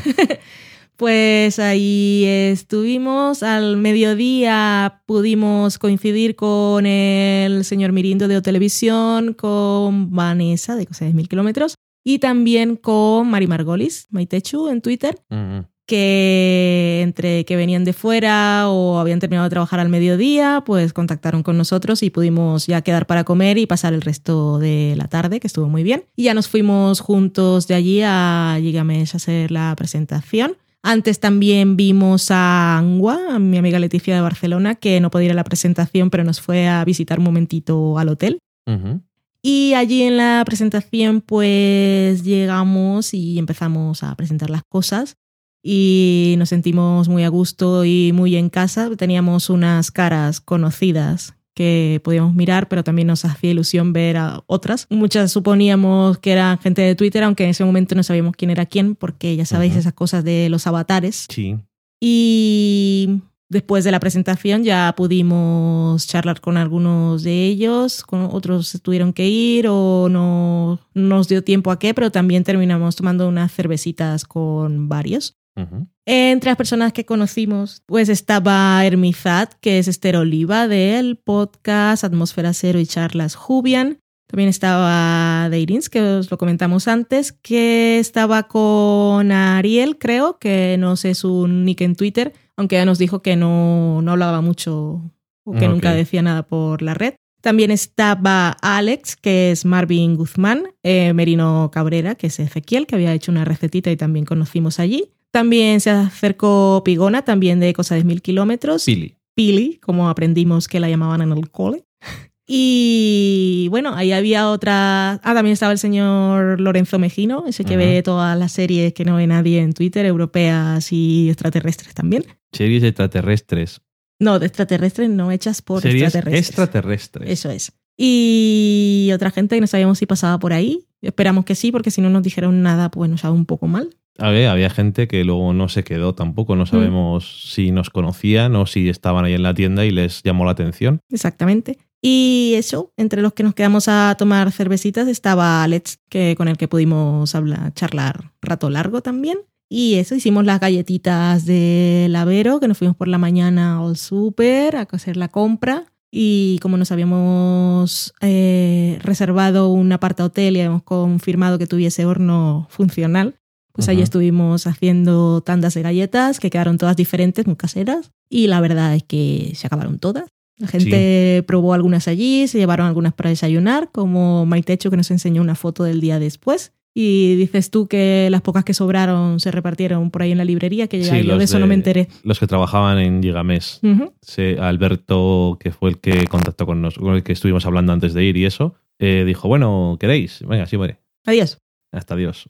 Y eso si no lo habéis visto y tenéis curiosidad, hay un vídeo por ahí en el mundo virtual, en el perfil de, de YouTube de Gigamesh, aunque acá también creo que lo hemos puesto en nuestra web En la web del libro también está. libro.elsofalacocina.com y podéis vernos. No, no se ve la gente y la verdad en que entre el lío y la emoción y los nervios o yo qué sé las cosas, ah, se nos olvidó hacer una foto del contraplano sí. y luego me supo mal no haber hecho una foto de la gente que estaba allí, pero bueno, se nos puede ahí escuchar contar nuestras aventuras que Durante contamos un rato. contamos, y era nuestra intención, contar cosas que no hubiésemos contado en el podcast, porque si, aunque sabíamos que mucha de la gente que iba a ir es gente que ya nos conoce, pues para la gente que no también había que contar. No, al revés, que Ah, sabíamos, como la gente que iba a ir ya nos conoce, tenemos que contar cosas también que no hubiésemos contado, aparte de lo obvio y lo de siempre Ujú. aunque muy divertido. Y eso que fue una experiencia muy chula y que no la hacemos en el resto de España porque no tenemos dinero para irnos de ruta y porque no nos dan sitio. Pero que Sí. ya nos gustaría ir a todos los sitios y dar una receta diferente cada vez. Madre mía. Que si ya nos emociona que la gente nos diga cosas por Twitter, pues imaginaos lo que nos emociona poneros caras y voces. Mola un Sí. montón. Y Así que que- muchas gracias a los que...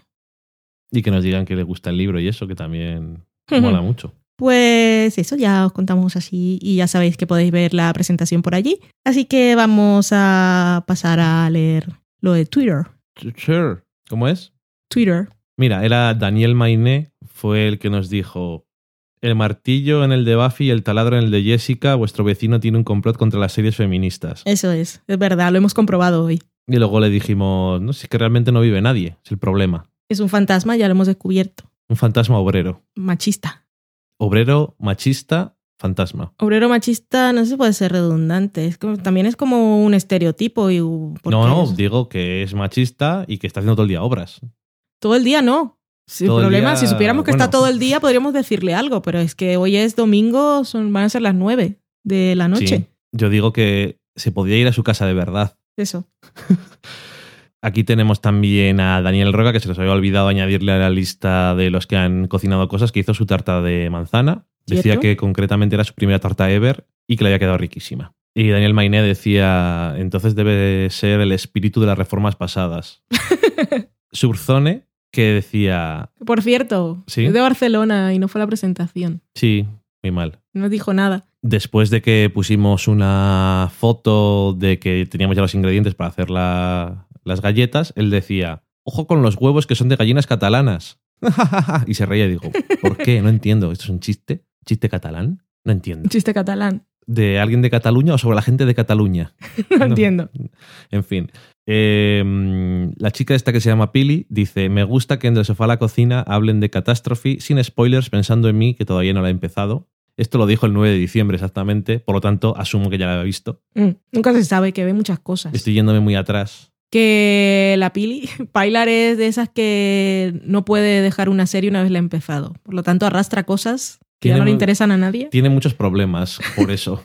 Porque me acuerdo que cuando estuvimos con ella en Madrid, y me estuvo ahí comentando la de series que se había- seguía viendo. Sí. Dice, no, sin, la verdad es que no me gusta, pero la tengo que seguir viendo. Exactamente. Es el eso- Diógenes. Sí, eso me pasaba a mí antes con las series y con otras cosas también. El resto de las cosas no lo tengo tan curado, pero lo de las series bastante. No, no es Diógenes, porque los que tienen Diógenes cogen las cosas y las van acumulando, pero Eso no es. hacen uso de ellas. No, se, no se torturan. Bueno, entonces, no estoy seguro. Eh, Brinstar 8 decía: Me hubiera gustado estar en la presentación del libro en Barcelona, pero no va a poder ser. Mucha suerte. Saludos a los asistentes. Luego leemos también otra persona que nos mandó un directo. Yune, que es Yune Duendecilla, decía: Ole y ole, que lo estáis petando. Hoy mismo he escuchado la entrevista de Dani en la SER. Que, que poco le dejaron hablar. También era. Es radio y hay tiempo. Sí, Y yo estaba muy, estaba nervioso. Entonces, es lo que hay. Pero bueno, no quedó mal, ¿no? Quedó bien. Ya lo Francino. Carmen Moreno, que es Carmenia Moreno, dijo que ayer estuve hasta una y media, ayer es el 10 de diciembre, estuve hasta la una y media de la mañana viendo el vídeo de la presentación y no me lo acabé, pero me estaba encantando. Era prácticamente como un podcast, sí. al final, pese a que estamos ahí nerviosillos, aunque no tanto como esperaba. Daniel Roca decía, oye, qué bien el primero de Jessica Jones. Y luego dice, y no digamos la temporada 4 de The Wire. Esto ya es del pasado. Sí, porque decía que iba por el 4-8 y en Jessica Jones eh, que, iba- que era una serie a prueba de gente que pasa de los superhéroes. Luego ya más tarde nos decía que ya habían caído tres, o sea que sí que le estaba gustando. Vanessa también otra cosa que nos dijo que había hecho era que los tacos de pescado de los amigos del Cierto. sofá a la cocina quizás no me han salido muy fotogénicos, pero ricos han quedado un rato. Otro antojo. Es que no os penséis que es fácil hacerlo como la foto del libro, porque lo que nos cuesta, lo que nos costó hacerlo, madre mía, eso no, no lo debería hacer la gente cuando está comiendo normal. Maitechu, que es Mari Margolis, decía que pack ideal para el ciclo Wim Wenders. No. Wim Wenders. Wim Wenders. No inventes tampoco. A mí me dijeron que lo había hecho muy bien el otro día. ¿Quién te dijo? No, alguien que sabía alemán. Así que me, estoy- me lo voy a inventar como me gusta a mí. Ciclo Wim Wenders. Wenders. Socorro. Hola, soy Wim Wenders. Vale, que sugiere en el de sofá a la cocina. Bueno, pack ideal para el ciclo. Eso, ¿De qué estábamos hablando? Pack ideal para el ciclo que sugieren en el sofá a la cocina en el último programa de Finn Fenders, que en- enlazaba a un para coleccionistas, Paris, Texas y el cielo sobre Berlín en edición Blu-ray nueva. Remasterizado. Luego también le damos las gracias a Pera, que nos hizo una entrevista para La Vanguardia. Y bueno, que al final la entrevista fue. nos llamó por el Skype y estuvimos hablando con él. Sí, una charla muy entretenida. Muy entretenido. Seguro que más larga de lo que se esperaba, pero es que es prácticamente es imposible. Daniel Roca decía que había acabado la cuarta temporada de The Wire. No sé por qué sale a veces The Wire y a veces The Wire. En fin. Decía que para él era la mejor temporada, pero quizás al el final que era menos satisfactorio. Y luego decía también que grandes Omar y Paps. Que nos diga cuando acabe la quinta. A ver qué opina. Solamente nos decía que genial el principio, con el detector de mentiras. The Unusuals era la serie que copiaba. Me he acordado de eso, que sé que me había intentado acordar en otro programa antes. Eh, ¿Te has intentado acordar hace como tres o cuatro meses y has, y ha venido ahora? Me ha saltado ahora. Que hacían la. Por eso no, no seguí viéndola, porque era medio entretenidilla y medio divertida. Y cuando vi eso, ah. Ok. Tú ponías una foto de que íbamos a volver a grabar, toma dos, y decía, Paco Navas decía, oye, eso es súper pro. Puesto ahí que se veía Sobre todo cuando todo le, el das, equipo. cuando le das a grabar. Sí. Es muy pro. Franci, que es Franci-MLG-AND, decía, suerte. A ver si, verdad. si estáis escuchando esto, es que hemos grabado. Muchas gracias. Yo todavía estoy pensando que cuando tenemos de grabar, a mí me da miedo. Eh, gracias, que decía yo que nos habían mandado un directo. Eh, Talbot, que es arroba Talbot Solara, que dijo que igual venía a la presentación, pero al final no, no pudo ir. Y nos avisó. Y nos avisó y nos dijo, ay, no pudimos ir. Y también gracias le iba a dar a arroba como un fénix, que es Rebeca, que estuvo hablando conmigo para un programa de una radio universitaria en Santiago de Compostela, bueno, de la emisora online de la Universidad de Santiago. Y nada, pues ahí estuvimos al rato hablando y me hizo algunas preguntas que no había hecho nunca nadie hablando del libro, como ¿cuál es tu episodio favorito de Acción de Gracias de Friends? ¿Y cuál era? El de Brad Pitt, ¿no? Fue el primero que dije, pero luego dije, es que hay muchos que están muy bien. El del Pues- partido. Tampoco. El de. Dije primero el de El rumor, que es el de Brad Pitt. El de cuando descubren los padres que Ross no era el que fumaba marihuana, o sea, que Ross era el que fumaba marihuana, no era Chandler. Eh, cuando cuentan todas las acciones de gracias de otras veces y vol- volvamos al pasado con estos super estilismos estupendos. Y tenemos a Rachel tocándose sexymente con el cuchillo, que jamás me, me A. Rachel no, Mónica. Ah, perdona, Mónica, que Mm. jamás me, me cansaré de ver eso. Sí, sí, son Es que muy me mata. Y luego también el que llegan todos tarde también me gusta mucho, que es de la última temporada, pero me parece que está muy bien. Uy, todos los episodios de The Leftovers se podrían remezclar con el GIF de Phoebe diciéndole a Brad Pitt: quítate la camiseta y cuéntanos. Muérete y cuéntanos. Sí, estamos hablando de Kevin. Hola, ¿qué tal? Hola, Kevin. No es Eh, una Viene a cuenta porque también está em, Rachel. porque es el marido de Jennifer Aniston. Ok. Y con eso he terminado. Muy bien. Pues también saludamos a Keko1978, que nos había mandado un directo diciéndonos las compras que había hecho a través de nuestro enlace para ver si se registraban o no. Y había comprado una rumba, yo estaba muy contenta, estaba montando una rumba, pero no, esa no se ha registrado. Pero Oh. muchísimas gracias de todas Qué pena, maneras. pero muchas gracias, sí. Y sí que tenemos aquí, vamos a leer algunas de las compras que nos han hecho a través del enlace, que es del sofá la cocina.com barra Amazon, o si entráis a del sofá a la cocina, por ahí encontráis el banner y ya sabéis que no cambia para nada el precio de venta y a nosotros nos tiran unas monedas. Una comisión. Nos tiran monedas, Vale, a los ojos. sí. en céntimos. Entre la lista que vas a leer, me imagino que no estará ninguna de las múltiples compras enormes que hizo esa tal Pili, ¿no? No, Pili, que se hizo una compra de tecnología en su casa, empezando por una tele y se le olvidó. Vanessa también ha comprado los regalos de Reyes del sobrino, también se le olvidó. María ha comprado una Kindle Fire como la que tengo yo, tampoco.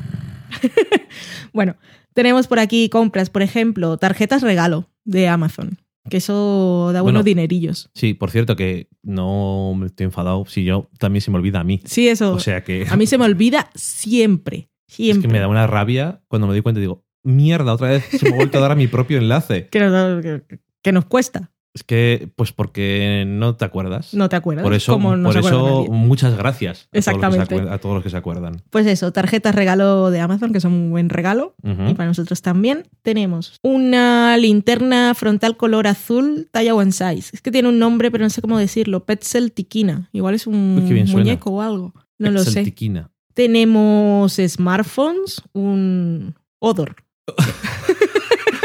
No, es el Huawei Honor. Ah, pues eso. Tenemos unos auriculares Bluetooth de Sony. También hay por aquí una alarma despertador digital, LED, reloj, repetición activada por luz. Snooze. tiene, tiene mucha ¿Por qué te gustan? ¿A ti te gustan los nombres esos largos, como las tiendas que están originalmente puestas en japonés y luego traducen al, O las- al o castellano? los chinos también son, son grandes. Las descripciones son maravillosas. Una persona que no quiere llegar tarde a sus citas y quiere despertar. Bueno, LED digital será lo de los números. Es que me estaba imaginando ahora que proyectaba. Bueno, en fin, da igual. Eh, tenemos también uno, una jarra de estas brita para filtrar el agua. Mm, mm, mm. Tenemos por aquí un BQ. Ah, no, es una. Es una tablet. Yo tengo el móvil. Tenemos también en la categoría instrumentos musicales un micrófono Muy bien. para dispositivos iOS, color negro. Tenemos juguetes, accesorios de peluquería, un busto princesa Coraline, cabeza para maquillar y peinar. Hay dos de estos. También tenemos un Lego El Castillo de Juegos de la Princesa y la muñeca mía a mí con anillo. Lo que no vendan en Amazon, Eso es. También una figura de mi pequeño pony, Una Nancy Aventuras por el Mundo en Londres. Una niña con cabras de Playmobil, que es lo mejor. Las cabras. Puedes hacer ¡Oh, oh! ¡Qué gran juego! Tenemos libros del sofá a la cocina. Se han comprado muchos libros del sofá a la cocina a través de nuestro enlace, lo cual es muy Muchas bello. gracias. 2, 4, 7, 11, 13. Uy, Tenemos aquí. Sí. qué bien. Tenemos Halftime, mi autobiografía. Tenemos también The Shape of Space, que es una cosa de matemáticas aplicadas. Y Qué moderno. un libro What If, cosas en alemán. No sé qué es. Dice Absurd. En medio. Absurder. Sí, parece un libro muy interesante, de verdad. Eh, música, Love in the Future y Future. Future. Y un estuche de 12 rotuladores y también de fila. Y tenemos un ebook que se llama Muérdeme. Será de vampiros, espero. Esperas. Sí. Y ya hemos terminado hoy. ya hemos terminado. Hoy, hoy. hoy hemos grabado. Yo espero, Daniel. No vuelvo a grabar. ¿No ¿Quieres te, que te diga? ¿No te parece que sí hemos grabado? Bueno, ahora falta que le digas guardar y se cierre el programa o algo. Socorro. Lo que tiene el otro de maravilloso es que una vez paras ya está el archivo en el escritorio. La cosa es grabar. Me- así que- va- vamos a terminar entonces porque me acabas de dejar totalmente destrozado. Bueno, yo soy así. Te odio. ¿Por qué me haces no me esto? odies. ¿Por qué me haces esto? Bueno, cosas que pueden pasar. No sabemos. Pues mira, se ha acabado el programa, temporada, cosas del año, así que aprovechamos para desearos felices fiestas, que da igual que sea invierno o verano y vayas con ropa o desnudo. Navidades en todas partes, así que pasadlo muy bien. Si os dan regalos en Navidad, guay. Si no esperáis hasta Reyes y feliz año y esas cosas, brindad por que tengáis un año, brindamos nosotros también por vosotros, por un año súper guay, súper diver y que sigamos todos juntos hablando de las cosas que nos gustan. Pasadlo muy bien. Besos y gracias por estar con nosotros un año más. Lo que ha dicho ella. Adiós. Adiós. Me has dejado totalmente destrozado por dentro. No sé cuándo. No me atrevo a dejar de grabar. Ah, que- estás grabando hasta el final de los tiempos. Tienes que dejar de grabar para saber si has grabado. ¡Socorro!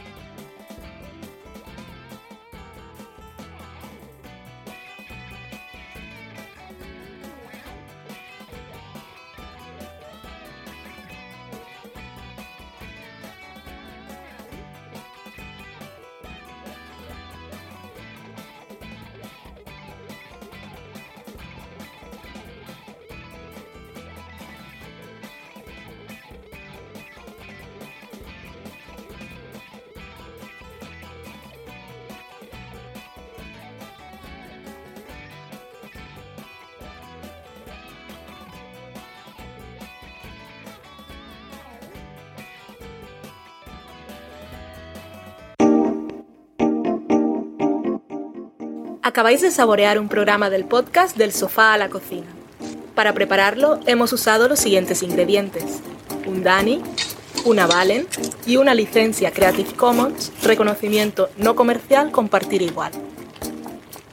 Cuando tenemos los ingredientes, los picamos muy finos, los dejamos pochando en una sartén y cuando estén caramelizados, los mezclamos con la licencia Creative Commons, que cuidado, no admite uso comercial de la obra original ni derivadas, que se tienen que distribuir con la misma licencia que la original, siempre citando a los creadores. Después de 10 minutos, condimentamos la mezcla con iTunes, iBooks, Twitter y un poco de Facebook. Si no encontráis las adecuadas en el mercado, buscad el nombre del blog. A continuación, introducimos en el horno y, después de 30 minutos, lo servimos aderezado con música distribuida con licencia Creative Commons a través de Jamendo. Al final del post correspondiente vienen especificadas concretamente. Si tenéis alguna duda con respecto a la receta o a cualquier otra cosa, podéis preguntarnos a través del correo electrónico del sofá a la cocina gmail.com. Buen apetito.